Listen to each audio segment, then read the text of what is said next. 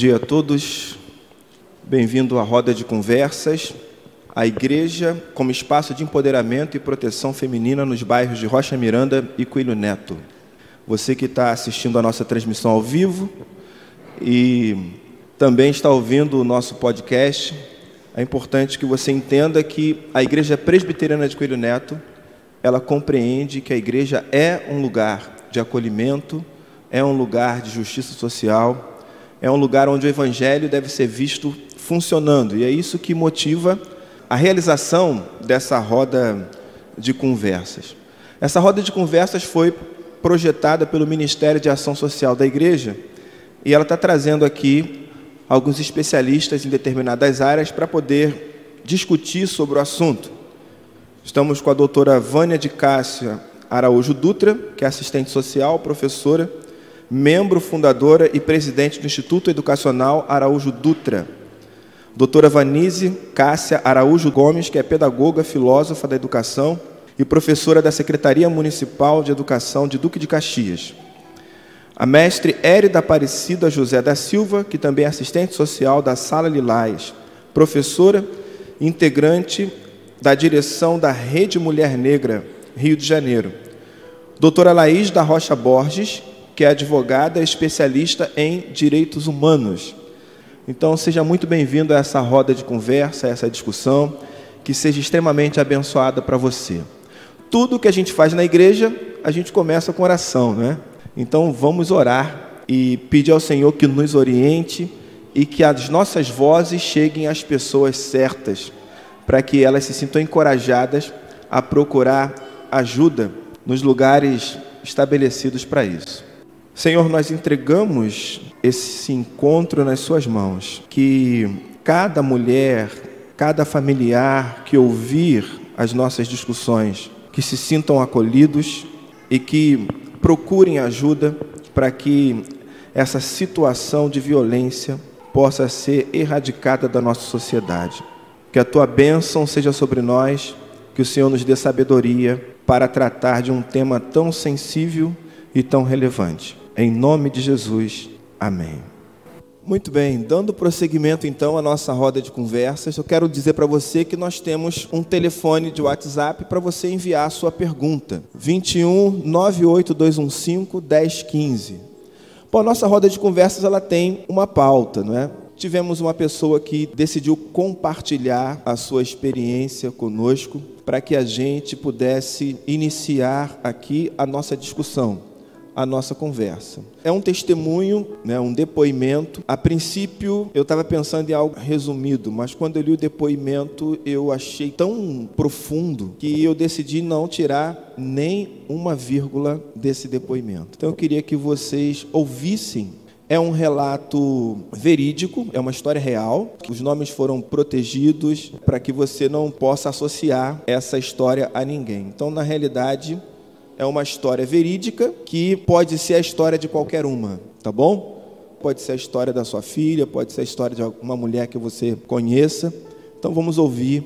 A Risoneide vai ler esse depoimento em nome da pessoa que nos enviou. Meu nome é Maria, que significa graciosa. Mas durante um tempo eu tive uma vida de Mara, amargurada. Durante parte da minha adolescência eu frequentei uma igreja evangélica. Eu sou uma vítima de violência contra a mulher. Estava aprisionada e hoje luto comigo mesmo para me acostumar a ver o um mundo bem maior que aquele que o meu parceiro me impôs durante alguns anos. Refuto cada falsa narrativa que a minha memória insiste em transformar em realidade como se fosse culpada por toda a violência que sofri escrevo o meu relato para que outras mulheres possam refletir sobre a condição de violência. Com 17 anos, depois de alguns relacionamentos fracassados, conheci um cara 25 anos mais velho. Era o meu sonho ter um parceiro materializado na minha frente, sem qualquer defeito, a não ser o fato dele ser o meu professor. Eu não sabia que o que estava acontecendo era errado. Na minha perspectiva adolescente, meu ego influiu ao perceber que aquele cara tão incrível me desejava. Mesmo já tendo uma história, boatos de que era comum ele se envolver com as alunas, em algum lugar eu me senti única e especial. Fui ficando cega perante a magnitude dele. Uma pessoa extremamente inteligente, culta, politizada, com uma profissão que eu almejava e admirava. Entramos em um relacionamento, mas desde o primeiro dia ele já me passou sinais de que o seu relacionamento precisava ser secreto. Eu não poderia comentar com as minhas amigas, por exemplo, mas achei que era apenas paranoia dele e que ele só queria cuidar de mim. Passei a viver com ele, minha vida era dele, e quando ele percebeu que eu estava entregue, veio a primeira violência, a psicológica. Mas eu estava tão envolvida que, mesmo com meus instintos aos berros, eu ignorei. Comecei a aceitar que o meu primeiro parceiro me controlasse e me isolasse das pessoas mais próximas. Não saíamos, não tínhamos amigos, não nos envolvíamos em nada. Éramos só nós dois em um apartamento trancados. Eu estava isolada do mundo aos sábados e domingos, além de ser vigiada a cada passo, de segunda a sexta. Eu estava de fato dele querer me ver todos os dias e me convidar para passar os dias com ele. Era uma prova de amor, mas não, era controle. Ele passou a me humilhar, me chamar de nomes que fazia eu me sentir pequena e insignificante. Começou a, a fazer ter raiva de quem só queria me ajudar e me culpar por tudo que dava errado na relação me afastei das minhas amigas, pois ele dizia que era um risco para a nossa relação. Eu vivi com medo constantemente de errar de alguma maneira e prejudicar nossa relação. E fui me tornando cada vez solitária e deprimida. Aquela menina moleque alegre evaporou. Em algum lugarzinho eu sabia que aquilo não era certo, mas achava que ele poderia mudar. Se o meu amor me fez largar tudo por ele, eu achava que isso podia acontecer com ele também. Aconteceu uma briga feia e as primeiras ameaças físicas. Eu me lembro de estar apavorada quando ele ameaçou me agredir, mas não por medo da, da porrada. Comecei a pensar qual desculpa inventaria. Sabia que não iria acabar bem. Meus pais não iriam acreditar e eu seria o fim do meu relacionamento. Isso foi um sinal, foi uma imensa bandeira vermelha, mas o meu amor por ele era doce, compreensivo. A culpa era minha por tirá-lo do eixo e obrigá-lo a revelar a sua pior face. A formatura no ensino médio chegou. Me formei. Peguei meu diploma e me agarrei à esperança de um relacionamento melhor. Afinal, naquele momento eu achava que só ele bastava. Mas aí veio a pandemia. Com a pandemia, começamos a viver uma vida de casal. Foi nesse momento que o ciclo de, de violência se intensificou. Deixamos de ter bons momentos, era só momentos ruins, um através do outro. A culpa era minha. Eu era imatura, não era mulher o suficiente, mas ainda assim eu tinha que ficar mesmo que eu tivesse usufruindo da casa dele, das coisas dele, eu tinha que ficar, porque ninguém me amava e queria tanto meu bem como ele. Como eu poderia desistir de um amor logo agora que nós poderíamos ser vistos por todos? Mas isso nunca aconteceu. A menina que vivia em trilhas, festas, praias já tinha morrido há muito tempo. Eu era digna de ficar entre quatro paredes, a minha infantilidade não deixava ele me assumir em público, era o que ele dizia. Eu era alegre demais, sorridente demais, escandalosa demais. A culpa era sempre minha. E o ciclo se repetia. Eu passei a viver totalmente com ele e do jeito que ele desejava. Gostos e hobbies, era ele quem decidia. O meu futuro acadêmico também era ele que decidia. Participar de festas da minha grande família? Nunca. Nem pensar. Eram farofeiros demais. Não estavam ao nosso nível. Minhas amigas eram invejosas. Elas tinham inveja de eu ter um cara estabilizado ao meu lado. Eu tinha uma cartilha a cumprir, meu corpo não relaxava mais. Eu ficava atenta a cada passo, cada respiração dele. Comecei a distinguir rapidamente que ele estava bem e que algo iria acontecer. Aprendi a me calar e acenar. Você está certo, meu amor. Mas ainda assim eu não era o suficiente. A culpa era minha por não o entender. Me olhar no espelho e enxergar as marcas da violência no meu corpo, na minha alma, era doloroso. Era um atestado de culpa e vergonha.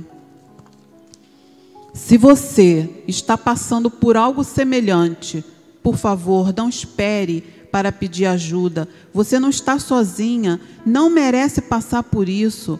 Há pessoas e organizações prontas para te apoiar e ajudar a sair desta situação. O único amor que você precisa lutar para mantê-lo é o amor próprio. Você que precisa se amar acima de qualquer circunstância. Muito bem, aí tem um relato de uma menina, mulher, que durante anos foi vítima de violência. Interessante nesse, nesse relato também é que houve um momento da vida em que ela estava afastada, mas ela sentiu a falta. E ela ficava procurando ele, fazendo juras de amor, para ver se ele retornava para ela. E isso me fez lembrar de uma frase que está no senso comum: a mulher sofre porque gosta, né? é ela que procurou isso a gente ouve essas falas assim, absurdamente, veementemente, às vezes com ironia, e que eu acho que são frases que devem machucar bastante. Eu queria começar com uma pergunta bem básica para vocês: é que tipos de violência uma mulher pode sofrer? Eu vou começar com a com a Érida. Bom dia a todos e todas aqui. Muito bom estar neste espaço discutindo essa situação. Como é importante o espaço de acolhimento o espaço religioso é um espaço de acolhimento. Isso aí também até da nossa zona, que eu falo, trabalhar na sala Lilás, dentro do ML, é uma zona de desconforto. Ou melhor, de conforto, onde que nós recebemos conforto para nós profissionais, onde recebemos as pessoas, por ausência de uma política pública de segurança, chega até nós. Então, que tipo de violência que nós podemos estar passando?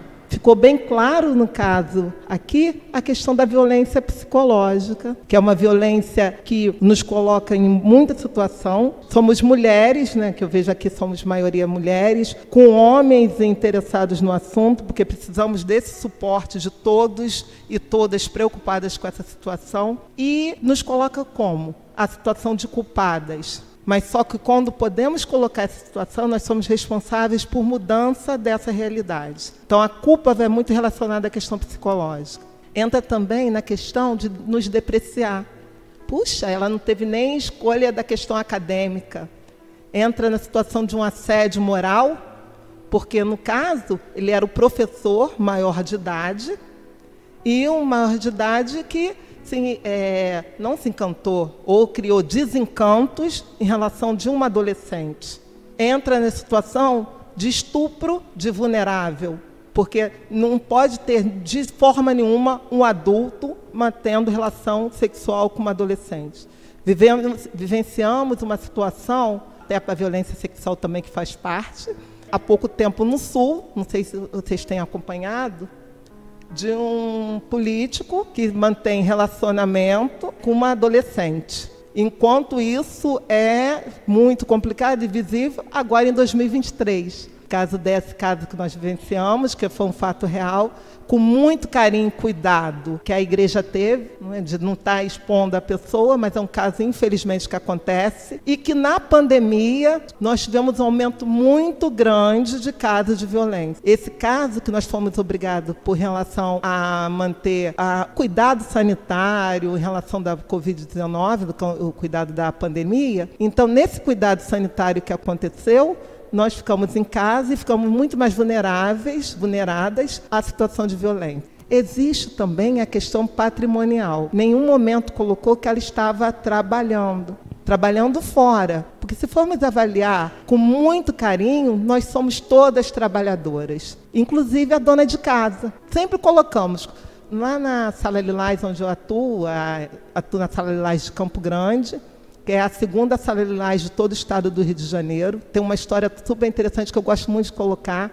Eu sou de Campo Grande, nascida lá, Campo Grandense, que é o bairro mais populoso de toda a América Latina e é o bairro onde foi a segunda delegacia de mulheres, o segundo juizado de violência doméstica e familiar também foi para Campo Grande e a segunda Sala Lilás. Então quer dizer que nós do bairros periféricos, nós que vivemos uma situação de interseccionalidade, que é reconhecimento das nossas diferenças, por isso que é muito bom estar aqui em Rocha Miranda e a igreja ser de Coelho Neto. É bom que esse assunto saia da possibilidade do centro da Zona Sul. Então, quando nós chegamos lá, nós vivenciamos esses casos em relação desses tipos de violência. Falei da psicológica, da moral, que é nos depreciar, né?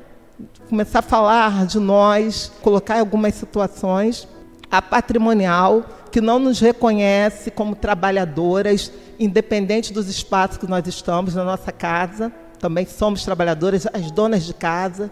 Tanto que tivemos até a lei, lembra, de duas questões que aconteceu até em, a partir de dois, em 2016, parou, mas nós tivemos uma legislação que nos atendíamos como trabalhadoras domésticas e também as donas de casa, de ter esse reconhecimento previdenciário. Temos a questão diretamente da violência física, que ela é mais evidente, essa violência física que chega até nós no Instituto Médico Legal, como a questão da violência sexual. E temos stalk, que é a perseguição. Perseguição que usa de muitas formas a nossa rede social. E tantas outras situações que nos tira dessa zona de conforto por não estarmos sofrendo essa violência diretamente, mas nos preocuparmos com a outra que está passando por essa situação, a outra que está próxima. Então, muito bom estar aqui cabendo só colocar uma situação. A sala Lilás, ela está em espaços, em algumas situações, nós temos as casas das mulheres carioca, que é, no caso, a mais próxima é a de Nacoutinho. Quem já ouviu falar do pagode da Tia Doca? É onde ficava o pagode da Tia Doca. Temos uma outra, também aqui próximo, tem a Elza Soares, que fica em Padre Miguel. Temos em Realengo a de Coutinho. Inclusive, gostaria até de ressaltar, há pouquíssimo tempo nós estamos até muito sensibilizadas, porque ela passou para atendimento na Diná Coutinho um caso de feminicídio, que é uma violência que nós chamamos de violência fatal. É a violência que nós lutamos a todos os dias para que não aconteça. Então, houve um movimento muito, eu gostaria de muito ressaltar, e parabenizar pela ação, mesmo que estamos muito sensibilizadas com o fato. A Diná Coutinho é, ah, foi, aconteceu isso na sexta-feira. E toda a mobilização da casa, que nós, lá funciona de segunda a sexta até às 17 horas, mas após as 17 horas, todo o corpo técnico estava mobilizado junto à família para garantir que ela tivesse a questão do funeral com dignidade. Então, quanto que nós temos que estar mobilizado, instituição em relação a isso. E ressaltar por quê. Só chega na sala Lilás do Instituto Médico Legal a partir do momento que ocorreu a denúncia, a partir do momento que buscou a delegacia. Podem ser todas as delegacias. Claro que na delegacia de, especializada de atendimento à mulher, é um local onde nós buscamos o atendimento direto da, dessa singularidade. Mas todas as delegacias podem nos atender. E outra situação, todo momento é um momento de estar fazendo a denúncia. Inclusive nesse caso, ressalto, pode estar buscando esta questão. E para que, que existe a sala Lilás no Instituto Médico Legal? Não sei se alguém já teve a possibilidade de passar por um espaço não é um espaço tido com muito acolhimento, porque trabalha com uma acessibilidade muito grande, que são mortes violentas, ou em caso de alguém ter passado por alguma violência. E nós existimos para que se torne esse espaço mais acolhedor. Só que desde 2018 eu estou é, atuando junto com uma equipe, eu sou assistente social, né, como o pastor falou, junto com uma equipe de duas enfermeiras lá. Então, nesses espaços, nós utilizamos para fazer esta questão do acolhimento, e o acolhimento que eu digo, a questão humanizada. Humanizada porque lá é um atendimento diretamente com policiais, e são policiais peritos médicos. Então, nós trabalhamos com essa questão do acolhimento. Só que durante esses cinco anos quase que estamos atuando, que inaugurou em agosto do ano de 2018, nós percebemos que podemos estar realizando várias outras possibilidades, inclusive de estar aqui, de fazer esse trabalho de descentralização e também de garantir que, como eu falei, sofremos violência por ausência de políticas públicas. Garantir a ocupação de quem passou por essa situação nesses espaços. Então, nossa função também é a questão de socializar essas informações. Muito bem, Érida. De uma forma bem simples, porque talvez a maioria das pessoas aqui não conheçam é, o que é a Casa Lilás e como chegar até ela, quem deve acessar. Então, é a Sala Lilás. Tirar até um exemplo como eu cheguei aqui, é a questão de chegar aqui hoje. Quando eu cheguei e vi todo mundo, né, que a Vanise, a Vânia eu conheço, e algumas pessoas até pela figura no WhatsApp também, pelo primeiro contato. Então, quando eu cheguei e vi a Conceição, eu disse, olha, oba, tá a guarda municipal aqui. O que, que significa essa questão da Sala Lilás? A Sala Lilás no caso nosso, existe Casa Lilás, existe Centro Especializado de Atendimento, mas a Sala Lilás, mais especificamente, ela é acolhimento à vítima de violência doméstica, violência de gênero, violência familiar. Mulheres, mulheres quer dizer o gênero feminino e situações do gênero masculino menores de 18 anos que não tenham é, 18 anos que passaram por essa situação de violência. Nessa sala lilás, ela tem, é, os, são feitos exames de conjunção carnal, que estão da violência sexual, tanto para o gênero masculino e o gênero feminino, e também esse atendimento nosso antes da perícia, e muito interessante, que nós estamos percebendo neste tempo que estamos lá. Ele é realizado até pós-perícia. Então, há um encaminhamento do profissional perito, médico, para esse atendimento nosso. Porque, por exemplo, ela citou, é, nós, na, no mês de abril, um mês com feriados. Não é? Muitos feriados. E a nossa sala não funciona nem final de semana, nem feriados. Só que nós atendemos 100 situações de violência, mesmo tendo todos aqueles feriados. Então, quanto é importante ter esses espaços de acolhimento em locais que não são de não são de certa forma eu não digo que não seja acolhedor mas é um local difícil de ir não sei se fica claro em relação do que é o Instituto é, Médico Legal em relação a isso Sim. Quer falar, Vanessa? Pode falar. Eu estou muito feliz de estar aqui pelo convite. Muito obrigada. Uma igreja que faz parte da minha adolescência, da minha juventude. Né? Minha formação é uma formação também da igreja presbiteriana, né? e principalmente dessa área aqui que é uma área da periferia que a gente habita com muito orgulho e está aqui com vocês, né, nossos irmãos, pensando no domingo de manhã, num formato, num deslocamento diferente do que a gente está acostumado como escola dominical, sempre com a voz da revista ou de um professor que fala, que palestra, mas que a gente está aqui, né, coletivamente, pensando um tema que, ao mesmo tempo, é atual, importante, interessante, mas também muito complexo para a gente pensar, para a gente discutir, para a gente falar. E essa pergunta, eu gosto muito das perguntas, né? Porque eu acho que as perguntas elas abrem muito mais né, o pensamento, nos convidam muito mais ao deslocamento do que as respostas. Né? Então, eu fiquei pensando como é, responder sem fechar, sem dar certezas, que faz com que a gente não nos desloque por dentro. E essa pergunta do tipo de violência, eu acho muito importante a gente conhecer, se informar, os tipos que existem, mas eu acho que também, eu pensando aqui enquanto a Érida, né, estava falando, a J Conceição, algumas conversas que eu tive com a Vânia ontem, com a Vânia, a Vânia que está aqui, aqui é minha irmã, e pensando como que eu vou pensar isso dentro de uma igreja presbiteriana, né? Que é um lugar também muito delicado e muito complicado para se discutir num formato desse e um tema desse, né? Como que vale um, numa roda de conversa é a sinceridade? E eu penso tipo também às vezes muito complicado e muito fechado, né? Eu penso que toda relação com que é uma relação de que nos coloca numa condição de subalternas, de oprimidas, a partir da nossa condição de mulher feminina, eu acho que é uma violência, né? É, muitas vezes são relações sutis dentro de um relacionamento que a gente tem cotidiano, né? E que a gente, às vezes, por é, habitar apenas os, os maiores tipos, acaba não é, colocando a atenção e o cuidado sobre alguns que são bem sutis, mas que coloca a gente, mulheres, inclusive na igreja, em lugares de violência intelectual, né, violência dos cargos. Isso tudo tem uma questão né, de olhar para a gente como aquele lugar frágil e que na verdade não somos frágil coisa nenhuma, né? Somos, somos porque fazemos muitas coisas ao mesmo tempo.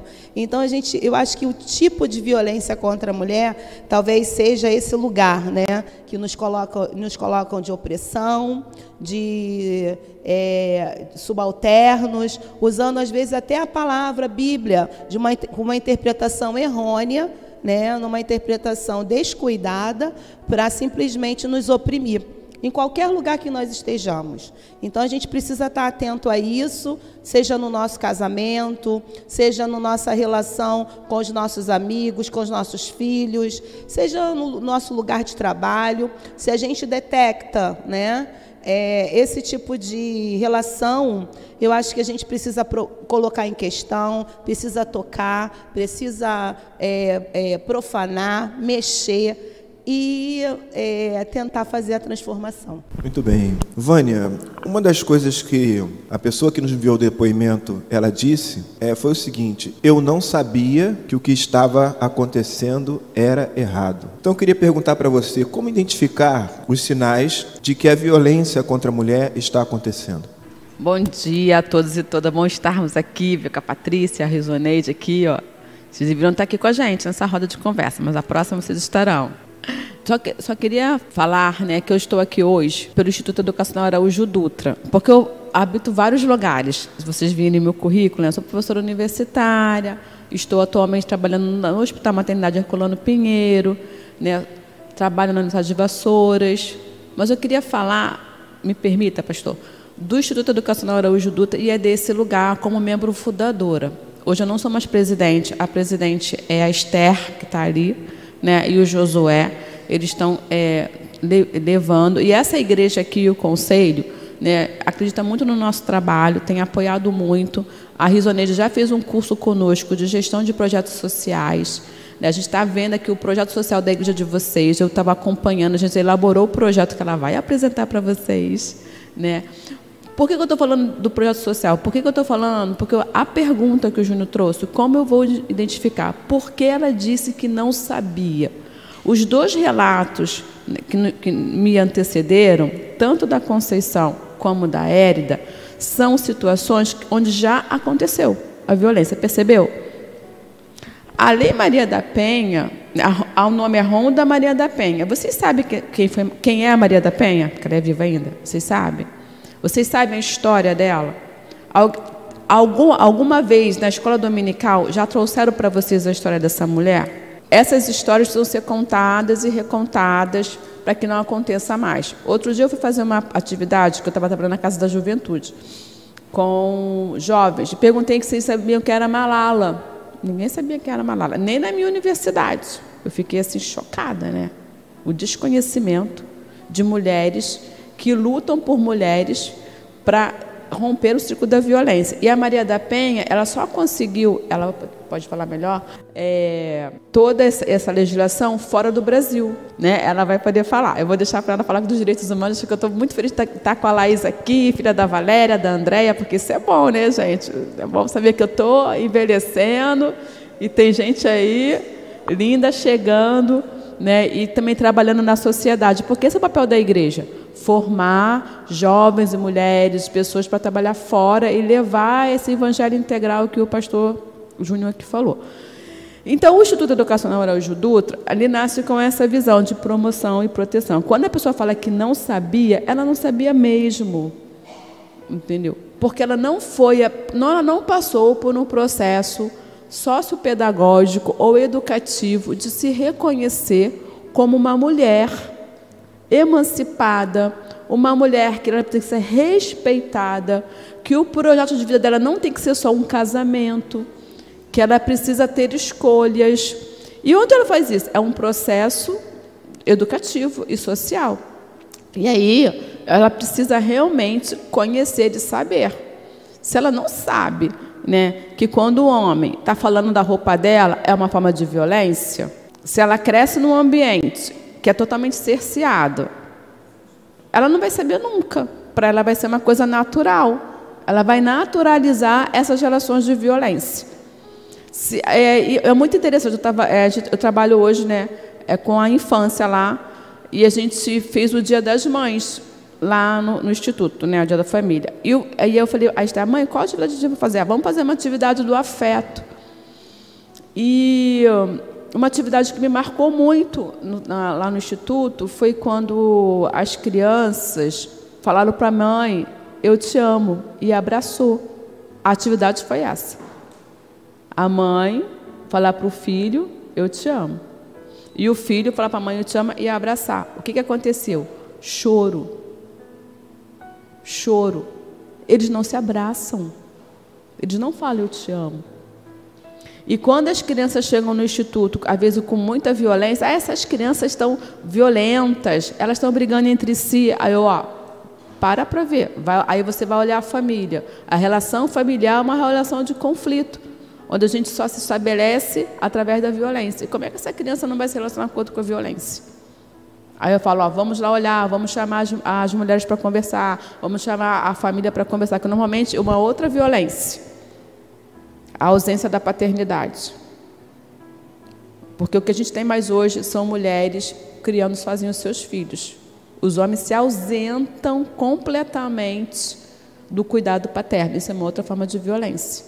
Então, assim, então ela não sabia mesmo. Eu estava aqui vendo essa, ouvindo essa minha esse relato, nós que somos, eu sou assistente social, né? É, ensino serviço social. Eu sou professora de serviço social. É, a gente precisa ter a escuta qualificada. A gente precisa escutar e ver os sinais e os sintomas também da violência. Se um jovem começa a namorar e ele começa a se afastar da igreja, ele não está se afastando da igreja porque está se afastando de Deus do Senhor Jesus, porque a gente, ah, né? A igreja tem essa, essa, esse julgamento moral, não tem? Ah, começou a namorar, parou de vir, se afastou de Jesus. Não é isso? A primeira coisa que mas não é. Às vezes o namoro tá, ele está apaixonado. E, a, e, pode ser a primeira forma de violência que ela está sofrendo, quando ela deixa de vir à congregação. Mas a gente já vai, a gente já quer espiritualizar demais, a gente não consegue ver, nem a própria igreja vê, que talvez aquele relacionamento que aquela jovem está entrando seja um relacionamento de violência.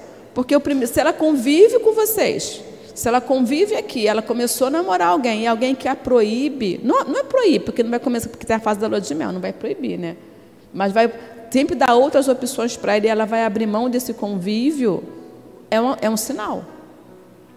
A gente precisa estar atentos. Né? Então, assim, não sabia, é verdade, não sabia porque nós não sabemos. Não sabemos porque nós não conhecemos a nossa, nosso processo histórico, as lutas das mulheres, e nós não falamos o que estamos falando. Eu falei, falei para ele, você é corajoso, hein? Ainda mais levar eu lá para falar sobre isso, Vanise Érida. Parabéns à Risoneide, à Patrícia, ao pastor Júnior, à Igreja Presbiteriana, a vocês que se abrem aqui para falar desse tema, que é tão caro. E vejam, gente, a gente pode prevenir a violência.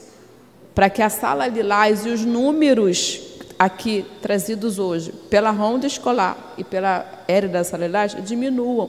E esse é o nosso dever de sociedade civil porque o Instituto Educacional Araújo Dutra é uma associação de interesse público e a gente atende a infância, adolescente e mulheres lá também.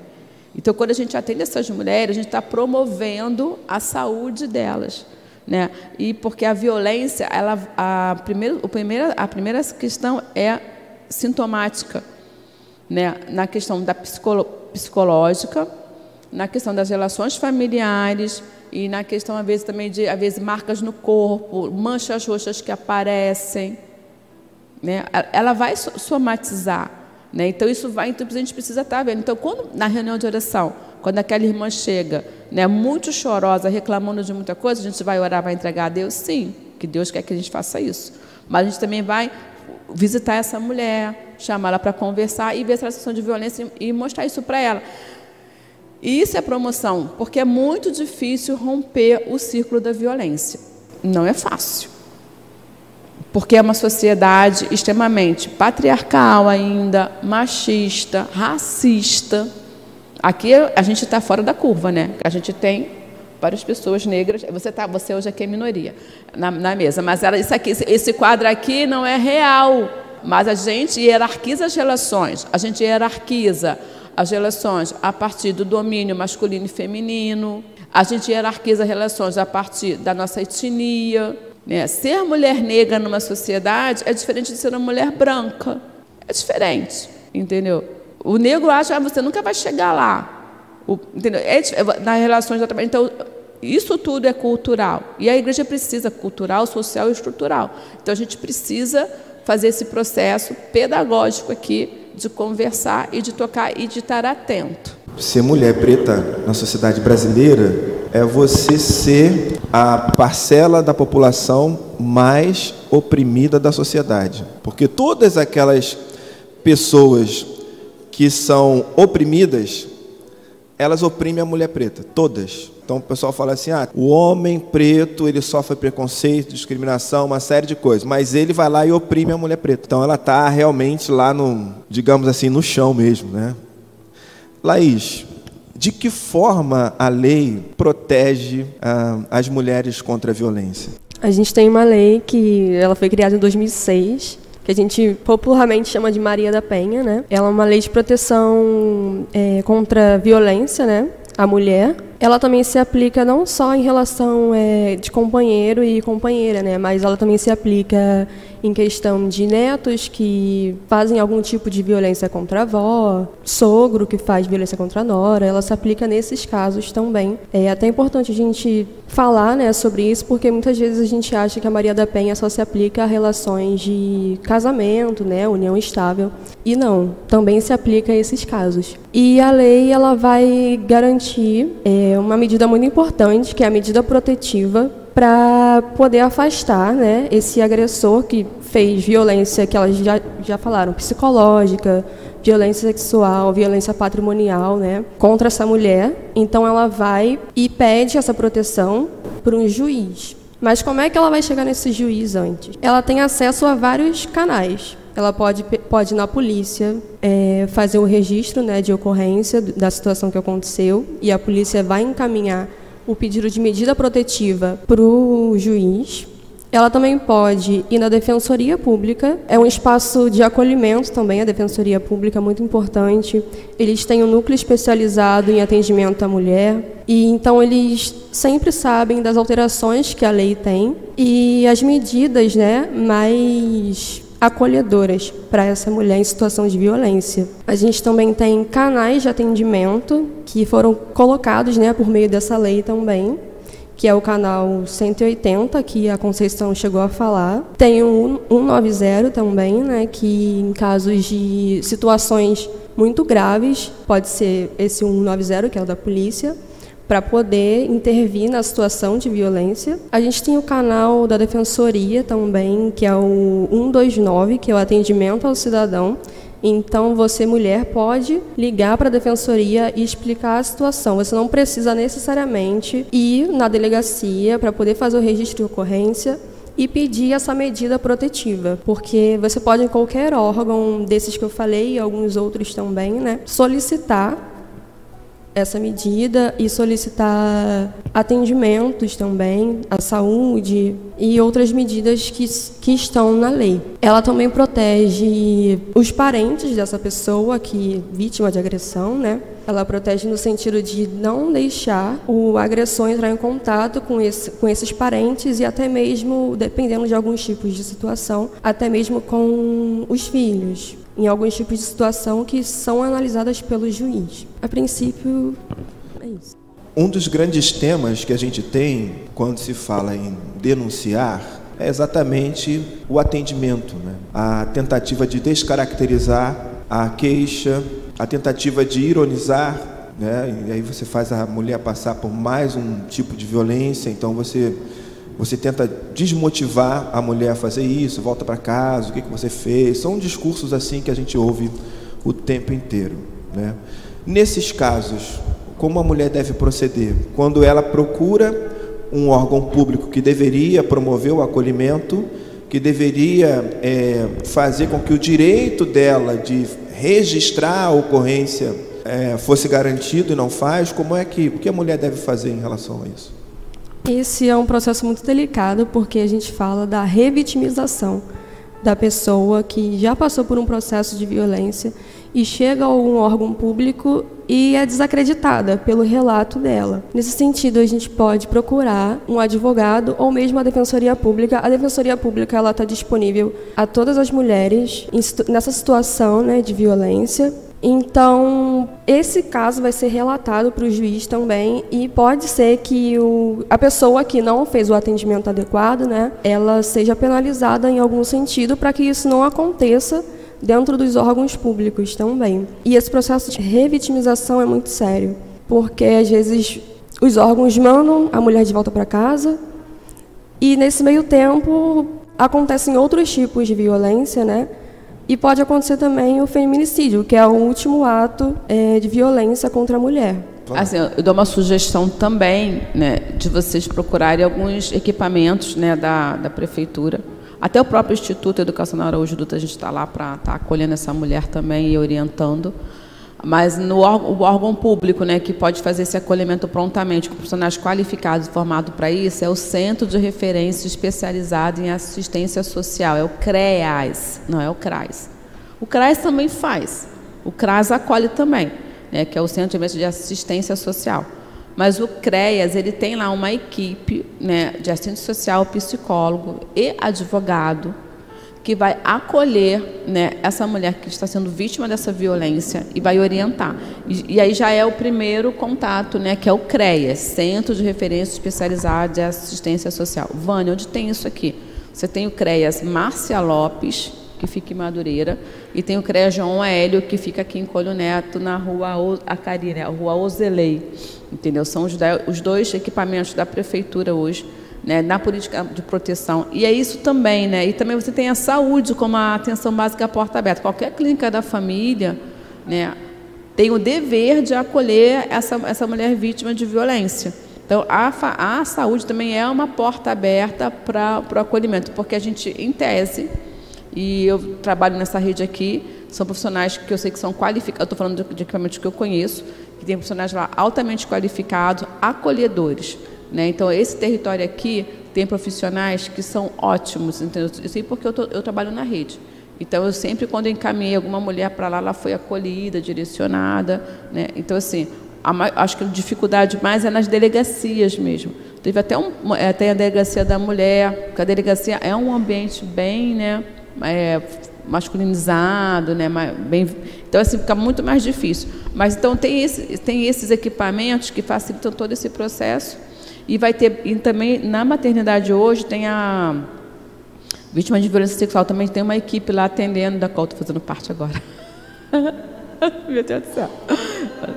É, daqui a pouco é, é, o serviço social, qualquer serviço social, né, de, você pode procurar de, uma, de, de, de, de um hospital, de uma instituição, também é pode também é, ser esse local.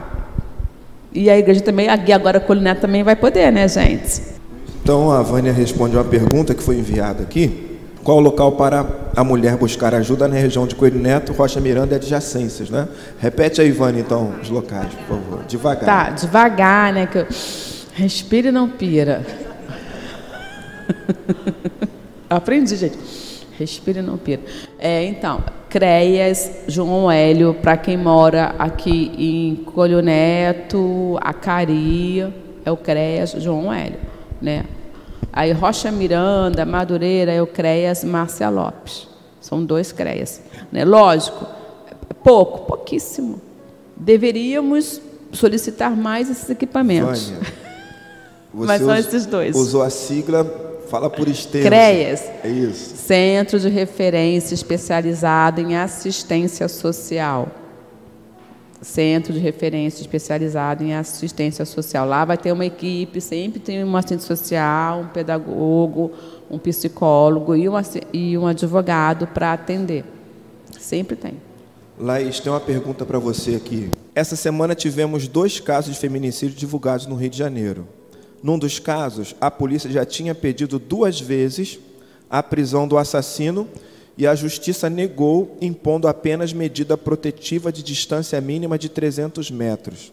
Por que isso acontece? Olha, são situações complicadas, né? Que o sistema de justiça às vezes ele é falho, muitas vezes ele é falho e assim eu não tenho como dar uma resposta para uma possível solução, né? Mas assim, a gente precisa trabalhar para que isso também não aconteça é, antes né, de ser enviado para o juiz, né, antes dessas coisas de fato acontecerem, a gente também tem que prevenir. Então, eu não consigo responder isso. Eu sei que o sistema de justiça muitas vezes é falho, mas fica aqui o meu questionamento também, é minha fala, né, para trazer essa provocação que a gente também precisa, antes mesmo de levar os casos à justiça, educar em casa, se policiar, refletir sobre as violências, principalmente sobre as violências psicológicas que a gente a gente não percebe, né? A gente a gente naturaliza, a gente acha normal, mas elas não são normais.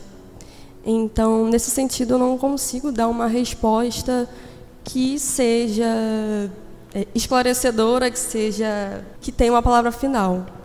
Mas continuem denunciando, né? Talvez um dia a gente Sim. chegue. Fala, Érida. Eu também quero responder depois também essa. Eu também. Lembra que eu cheguei para vocês, quando eu cheguei aqui, o meu olhar, quando eu encontrei com a Conceição, guarda municipal, é, de acolhimento, e quando eu falei que nós somos vítimas por ausência de segurança pública, a medida protetiva ela é eficaz, sim, não deixa de perder eficiência quando pedimos.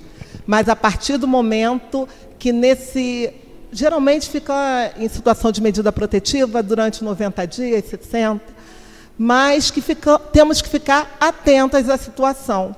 Então temos que ter próximo de nós é, dispositivos que nos dê de fato segurança, como a questão da guarda municipal, tem a patrulha Maria da Penha, 190.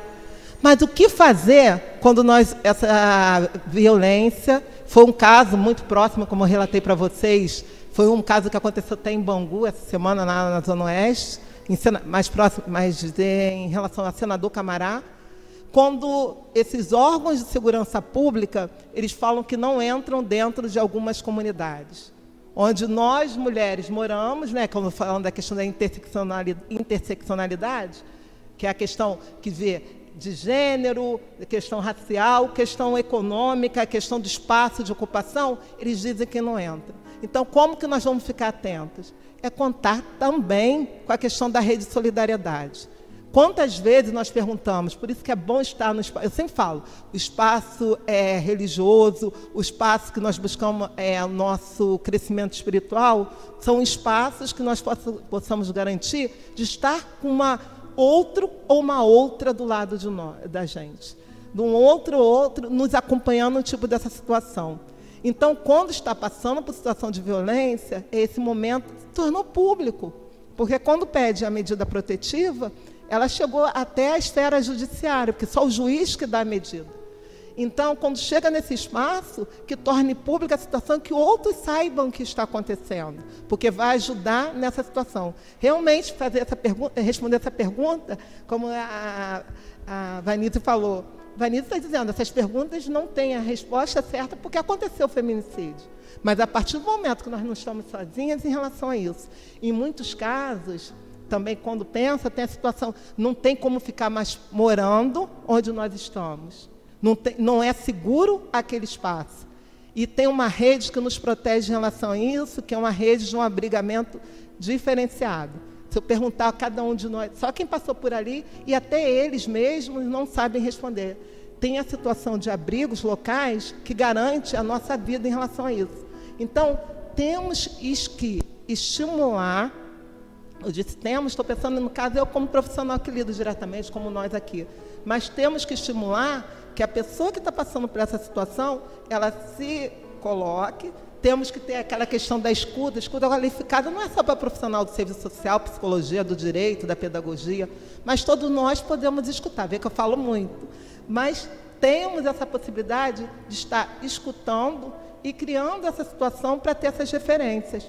Tem como a mulher sair dessa zona de altamente desconforto que pode levar à morte e levar a essa situação de feminicídio. Então, saber que está acontecendo é importante e daí buscar esses espaços para que ela não morra. A nossa luta diária é que essa, essa situação não aconteça do feminicídio e em relação a isso. Então, segurança pública, sabemos que tem várias questões, mas sabendo como é, onde são, que é 180, 190, a Patrulha Maria da Penha, ela tem uns números específicos nessa situação. 180, né, até reforçando também essa importância. O nossa rede social, né, que é o WhatsApp, ela tem, podemos falar com eles diretamente, eles respondem, eles dizem onde buscar atendimento. Então isso é fundamental, criar a possibilidade dessas portas de entrada. Vanisa.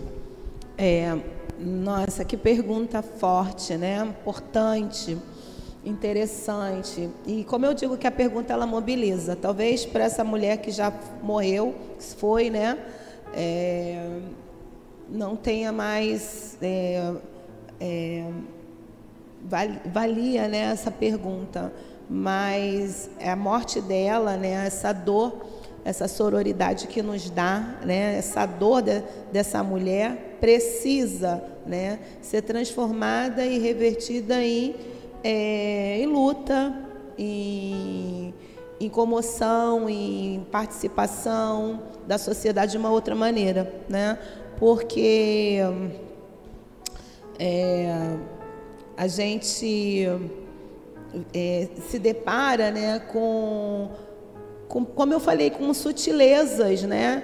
E a justiça faz parte da cultura. E como se transforma, como se muda, né? Como se transforma um, um juiz ou uma medida, né? Como se transforma efetivamente se a lei está garantida, mas as ações e as relações ainda estão, né? Precisando de transformação. Isso mostra que ainda temos muito a fazer, né? Porque talvez a gente vê uma roda de conversa aqui na igreja presbiteriana de Coelho Neto, mas quantos somos presbiterianos, né?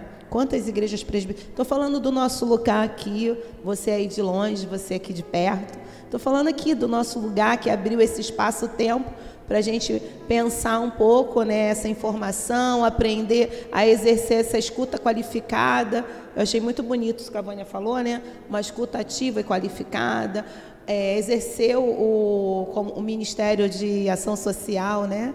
exercer, e a própria igreja, né? esse acolhimento, mas nós somos muitos ainda aqui no Brasil, então nós temos ainda muito a discutir e a, a pensar, né? como que a gente pode fazer com que esse tipo de morte e outros tipos de mortes simbólicas não continue acontecendo dentro da nossa família, dentro da nossa igreja, nas escolas, nesses aparelhos que a gente tem no, na justiça. A gente ainda tem muita coisa para fazer. Talvez essa roda de conversa aqui seja esse convite, né, a te chamar para fazer parte, né, dessa voz coletiva, para que a gente possa fazer alguma mudança, alguma transformação. É, mais especificamente dentro da igreja presbiteriana, que tem um, uma força né, dentro do nosso Brasil mas presbiteriana, estou falando do Brasil aqui, né?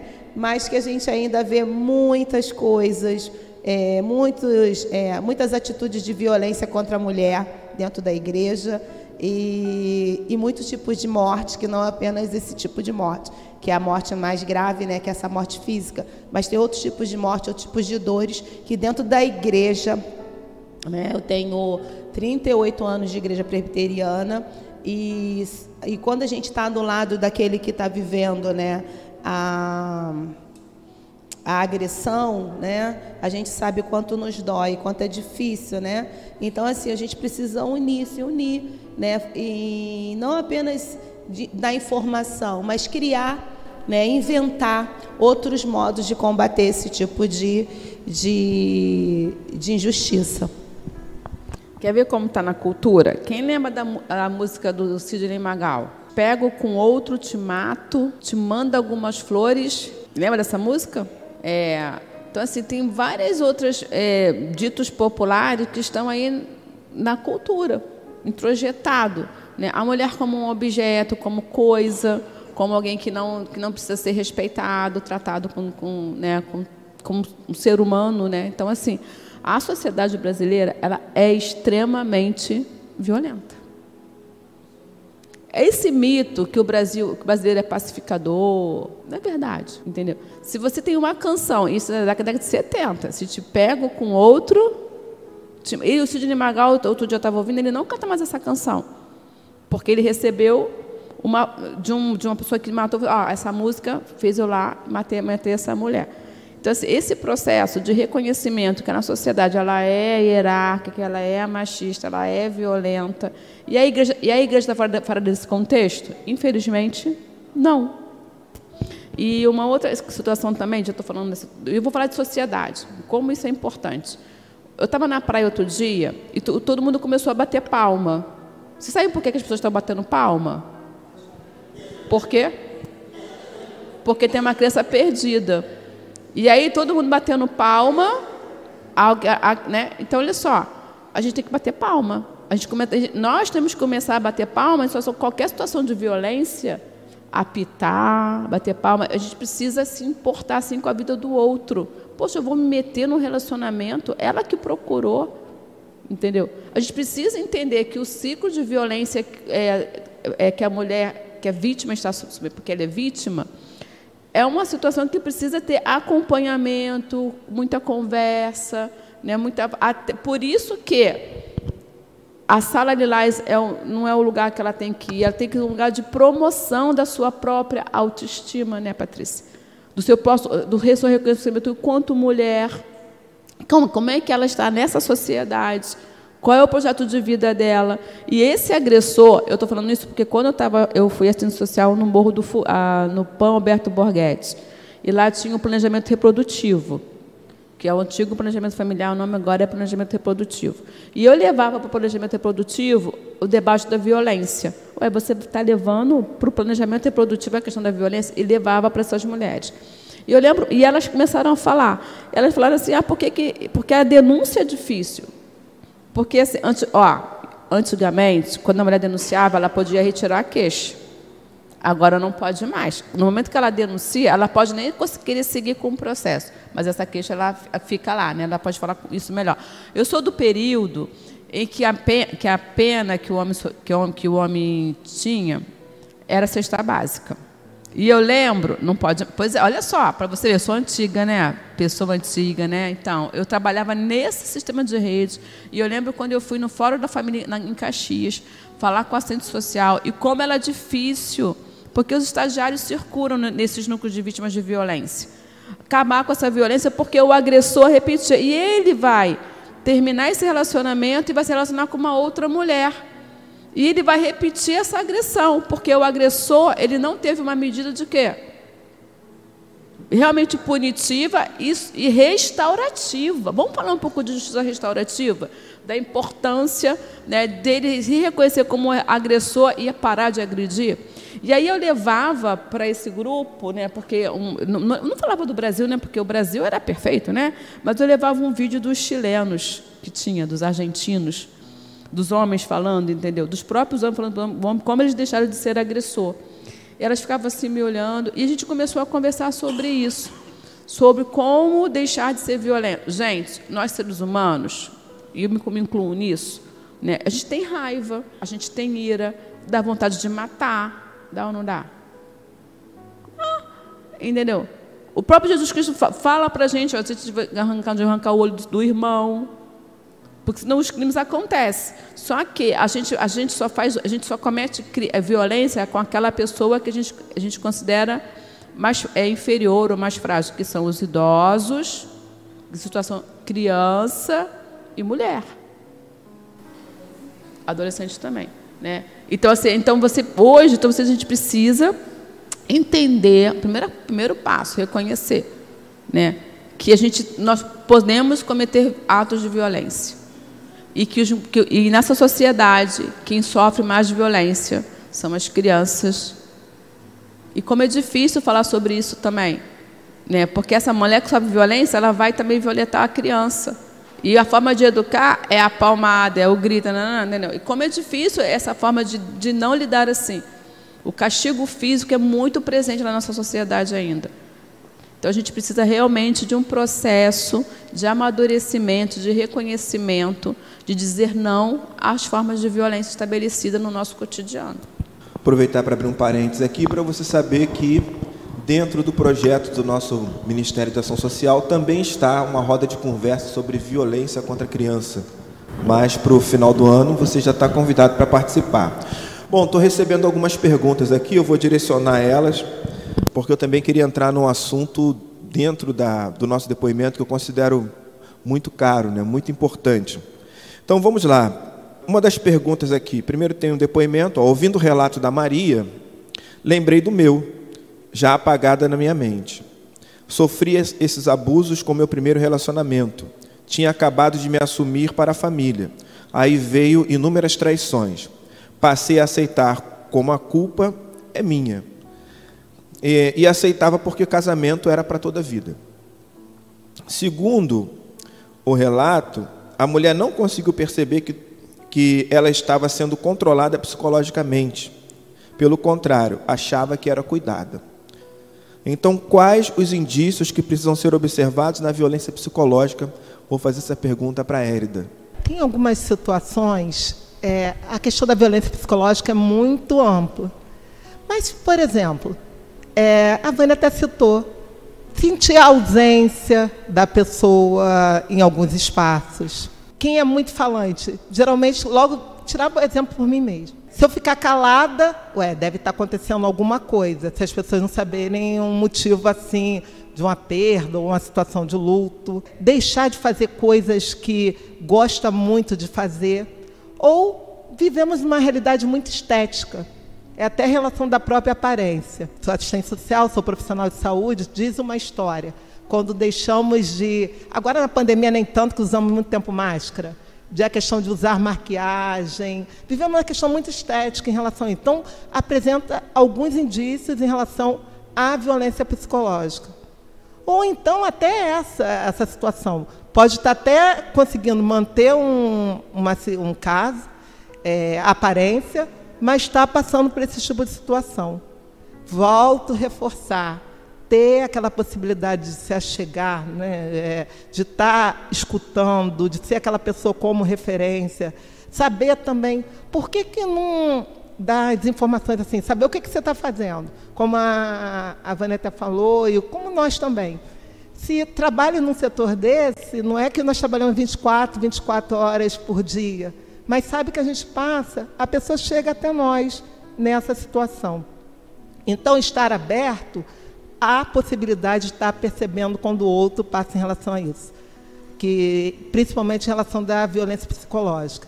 E, principalmente, é fazer o que até a Laís falou. Peraí, essa resposta não tem como dar agora, ou como melhor a Vanessa está falando.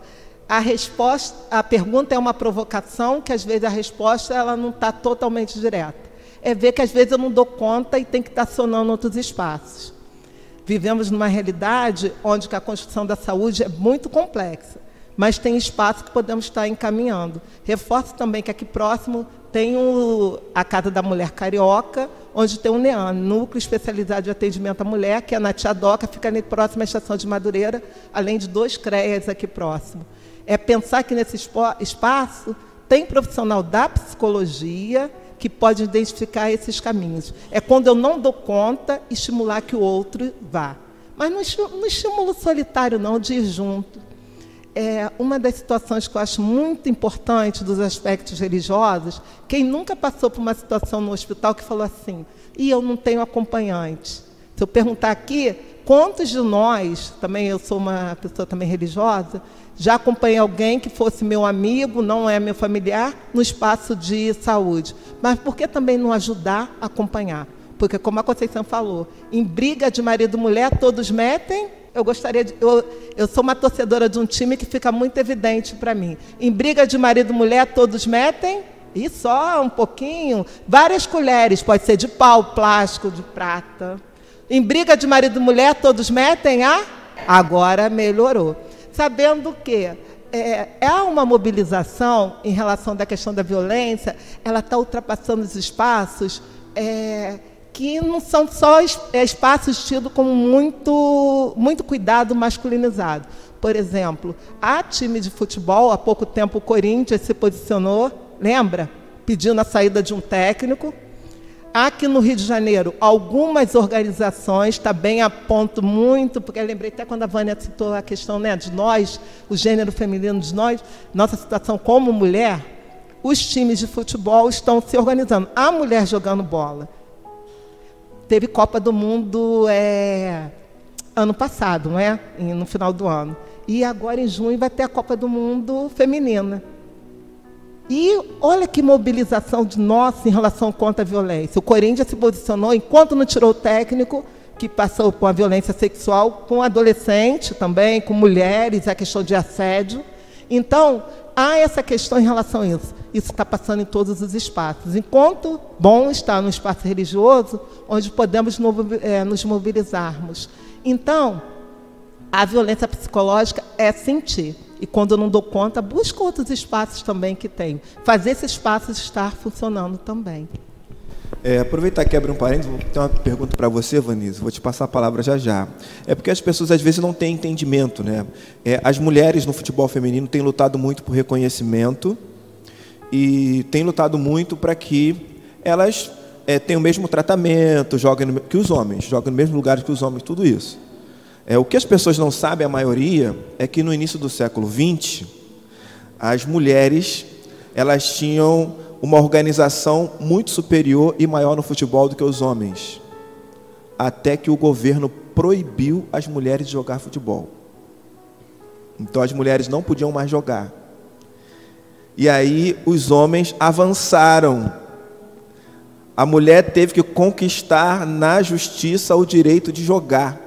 E demoraram décadas para que isso acontecesse. Esse desnível que existe hoje, ele é histórico, viu? ele é histórico, porque na realidade é, homens decidiram atrasar o desenvolvimento das mulheres, porque o futebol feminino ele era mais organizado, ele era mais frequentado, mais bem disputado no início do século XX. Entende? Só uma informação aqui, abri um parênteses, fechei. Vou perguntar para Vanise agora, rapidinho. Vanise, uh, diz assim: Bom dia, como podemos incluir a educação infantil para prevenir a violência doméstica. Nós, mulheres, somos criadas para evitarmos situações perigosas, enquanto culturalmente é normalizada a violência para garotos. Para garotos. Ou seja, é, a violência em relação aos meninos é quase que reconhecida e, estimulada e você acaba tentando só falar para as meninas que devem evitar situações perigosas. Então você coloca o menino na situação de risco. Acho que foi isso que, pelo que eu entendi, a pergunta caminha nisso daí. Né? Então é uma educação que está mais preocupada com a proteção da menina e ignora a proteção do menino por uma questão cultural. É, primeiro eu gostaria de falar da outra pergunta que fala do como identificar. O como é, na pergunta é muito interessante, né? Porque o como, quando a gente faz a pergunta do como, normalmente a gente quer uma receita, um, um modo para capturar e a gente seguir, né? Mas ele também é interessante porque ele é, faz a gente pensar caminhos, né?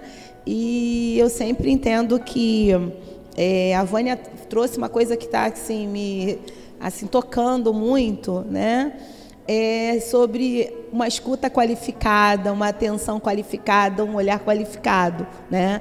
E eu estou falando no lugar assim de professora, de hoje direto, estou diretora de uma escola pública lá no município de Duque de Caxias e eu também coordeno um projeto de filosofia com criança lá no município de Caxias na minha escola.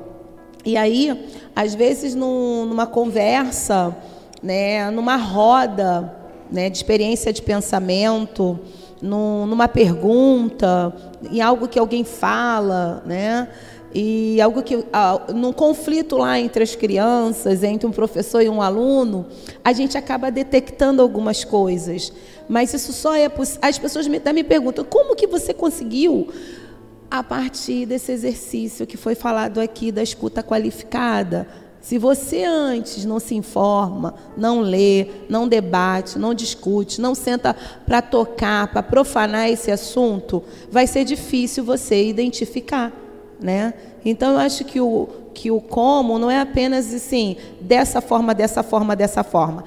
É essas formas e também outras e que antes é aquilo que você é, Aí se informou, aprendeu. Eu tenho certeza que a gente vai sair daqui. Se, se você está aqui de coração aberto, né? E se você está querendo aqui, é, de fato, é, participar dessa sociedade como cristão, né? Que olha o outro com amor e compaixão, tenho certeza, como eu, vai estar tá levando mais elementos e isso vai ajudar, né? A gente a ter essa atenção naquilo que o outro está falando, naquela com quem a gente está. E sobre nós mesmos, se nós também não estamos passando por essa situação de, de violência. Né?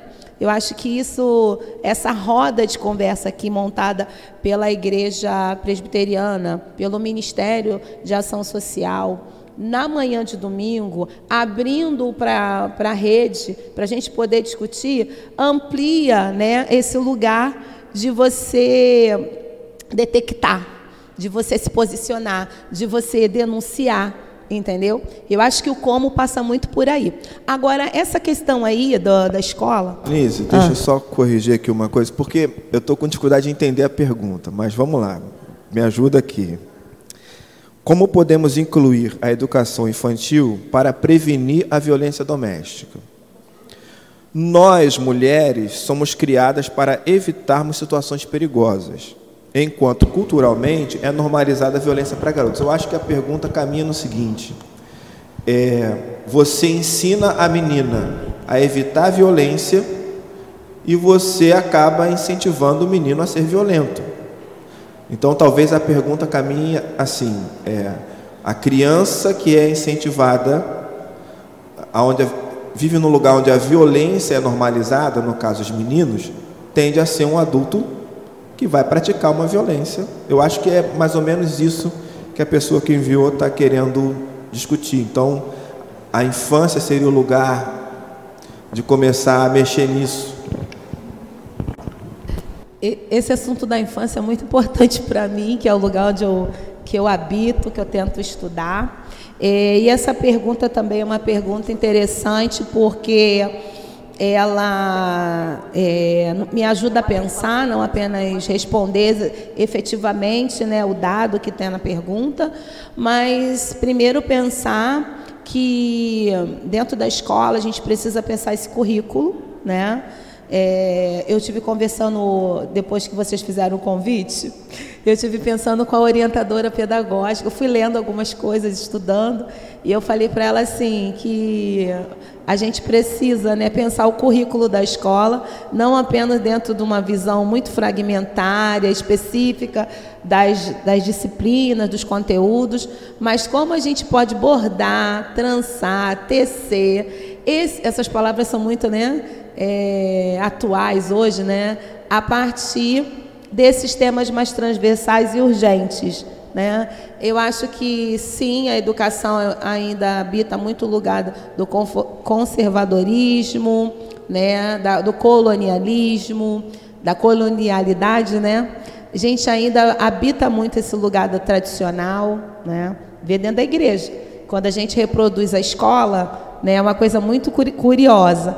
A gente vai reproduzir o lugar da escola, a gente reproduz que nós somos a sociedade, exatamente essas relações, né, na hora de ensinar alguma coisa.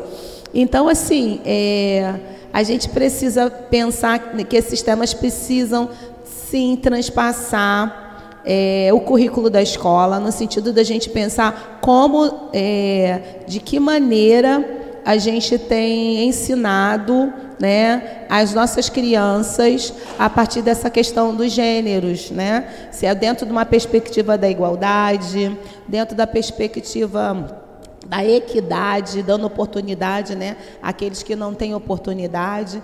Então, assim, não existe assim um, uma preocupação apenas é, de ensinar é, as meninas serem mais se protegerem mais, os meninos serem mais agressivos, mas no sentido de, de, se deslocar apenas disso e tanto os meninos e as meninas se colocarem numa relação mesmo de igualdade, de equidade, uma educação para as crianças, né, no sentido de que a gente tente é, não, como o Paulo Freire diz, né, transformar o mundo, que a educação não transforma o mundo. A educação muda pessoas, e quando a gente muda pessoas, a gente está mudando, de uma certa maneira, né, o mundo, porque essas pessoas é que mudam o mundo.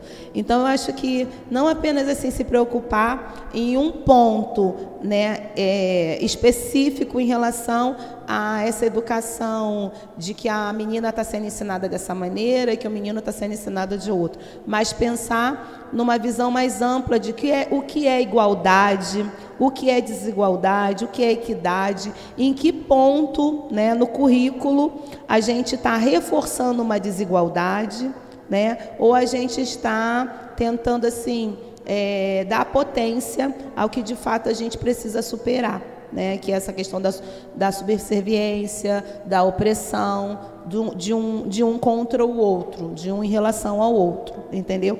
Eu não sei se eu consegui responder eh, especificamente, mas eu queria falar um ponto importante sobre a infância que eu não posso deixar de falar, né, que a infância ela é o lugar da não linguagem. A palavra infância é aquele que não tem linguagem.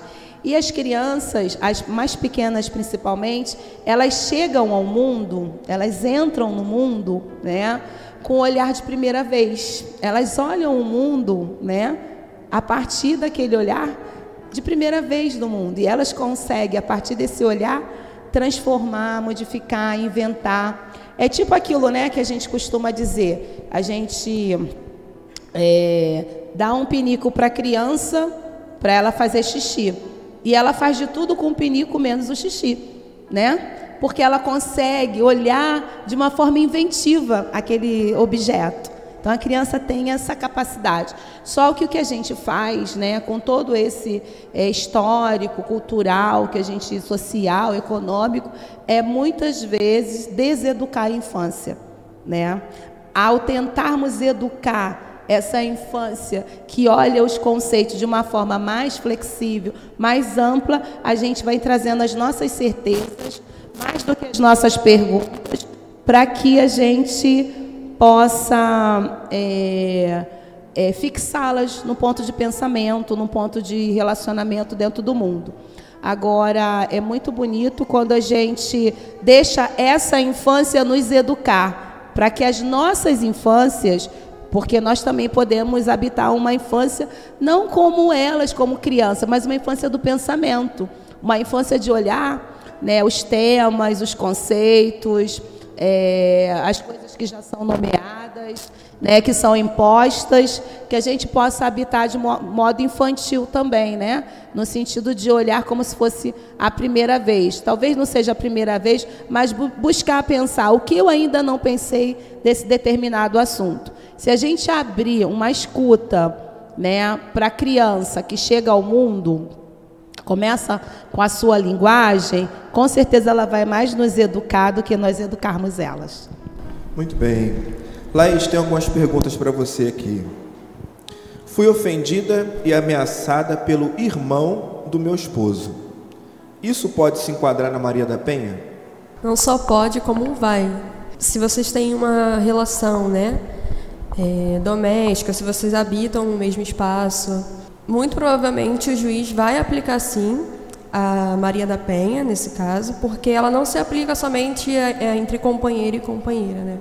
Ela se aplica, como eu falei antes, é, em casos de neto e avó, é, sogro e nora. Então, muito provavelmente, se esse caso for levado à frente para o juizado, né, de violência doméstica, ele vai, o juiz vai se tornar, é como a gente fala, vai se tornar competente, né, para julgar esse tipo de situação, sim.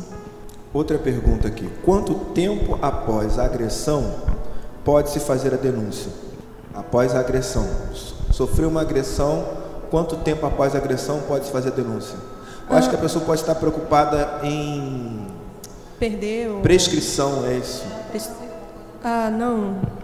Assim, nos casos de agressão, é importante você ir o quanto antes. Você não, se você for depois, não vai ter problema também. Mas é bom ir o quanto antes, porque ali tem as marcas de agressão. Você vai conseguir fazer o exame de corpo de delito, ver o que de fato aconteceu.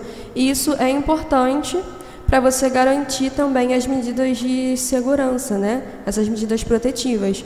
Mas não somente. Se você depois não foi, sofreu agressão, mas você não estava mais com marcas da agressão, o seu relato ele é suficiente para você conseguir a medida protetiva. Então você não precisa ficar com medo de ir lá e não ter provas suficientes para poder conseguir essa medida. Até porque nesses casos, né, de relações familiares, a gente não consegue produzir outras, outros meios de prova para conseguir essas medidas de proteção. Então, a palavra da vítima ela vai ser única e suficiente para você conseguir é, essa medida protetiva em relação ao agressor.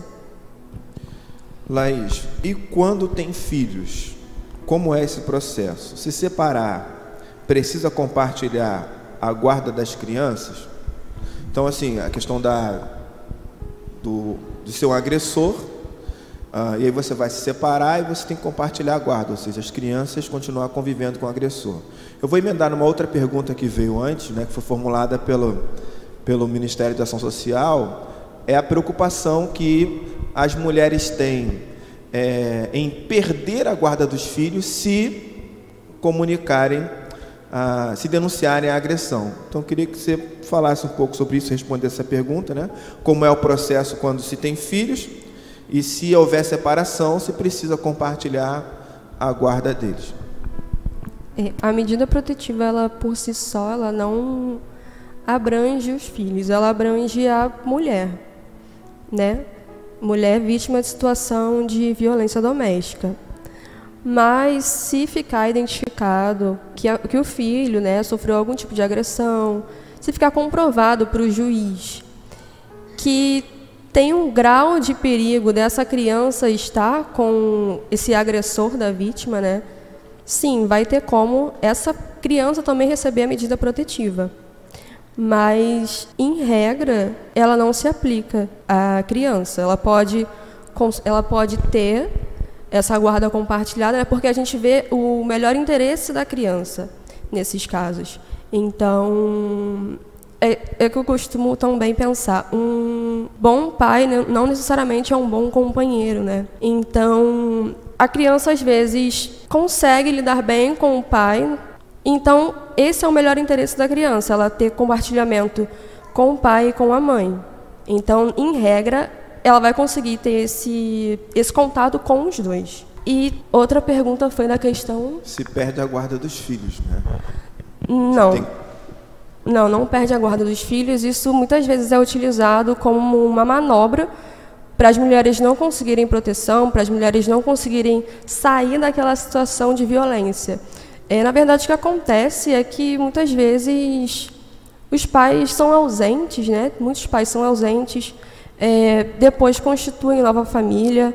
O que eu vejo na defensoria pública é que muitos, quando constituem nova família, pedem redução de pensão é uma pensão, às vezes, de 30% do salário mínimo da pessoa. Eles pedem para colocar para 15% porque eles constituíram nova família e têm filhos. 15% do salário mínimo para criar uma criança, sabe? Então a gente acha que não, eu vou, eu não vou conseguir sair dessa, dessa situação de violência por causa do meu filho e vou prezar pela harmonia dele, né, pela saúde dele. Mas não, isso é, na maioria dos casos, é apenas uma pressão psicológica para a vítima não conseguir se distanciar desse agressor. Vânia, uma pergunta para você aqui. Um dos motivos para não denunciarem as violências são a dependência financeira. Mulheres que não têm nenhuma condição de se manter sozinha e não têm pessoas ao redor para ajudar. Uma realidade em periferias, por exemplo. Tem alguma lei que ajude nessa questão? Se não tiver, está sendo planejada. É, parece uma questão jurídica, mas assim eu, eu, eu, eu entendo é, que é uma, uma questão mais social, não é? No caso é a violência patrimonial, né?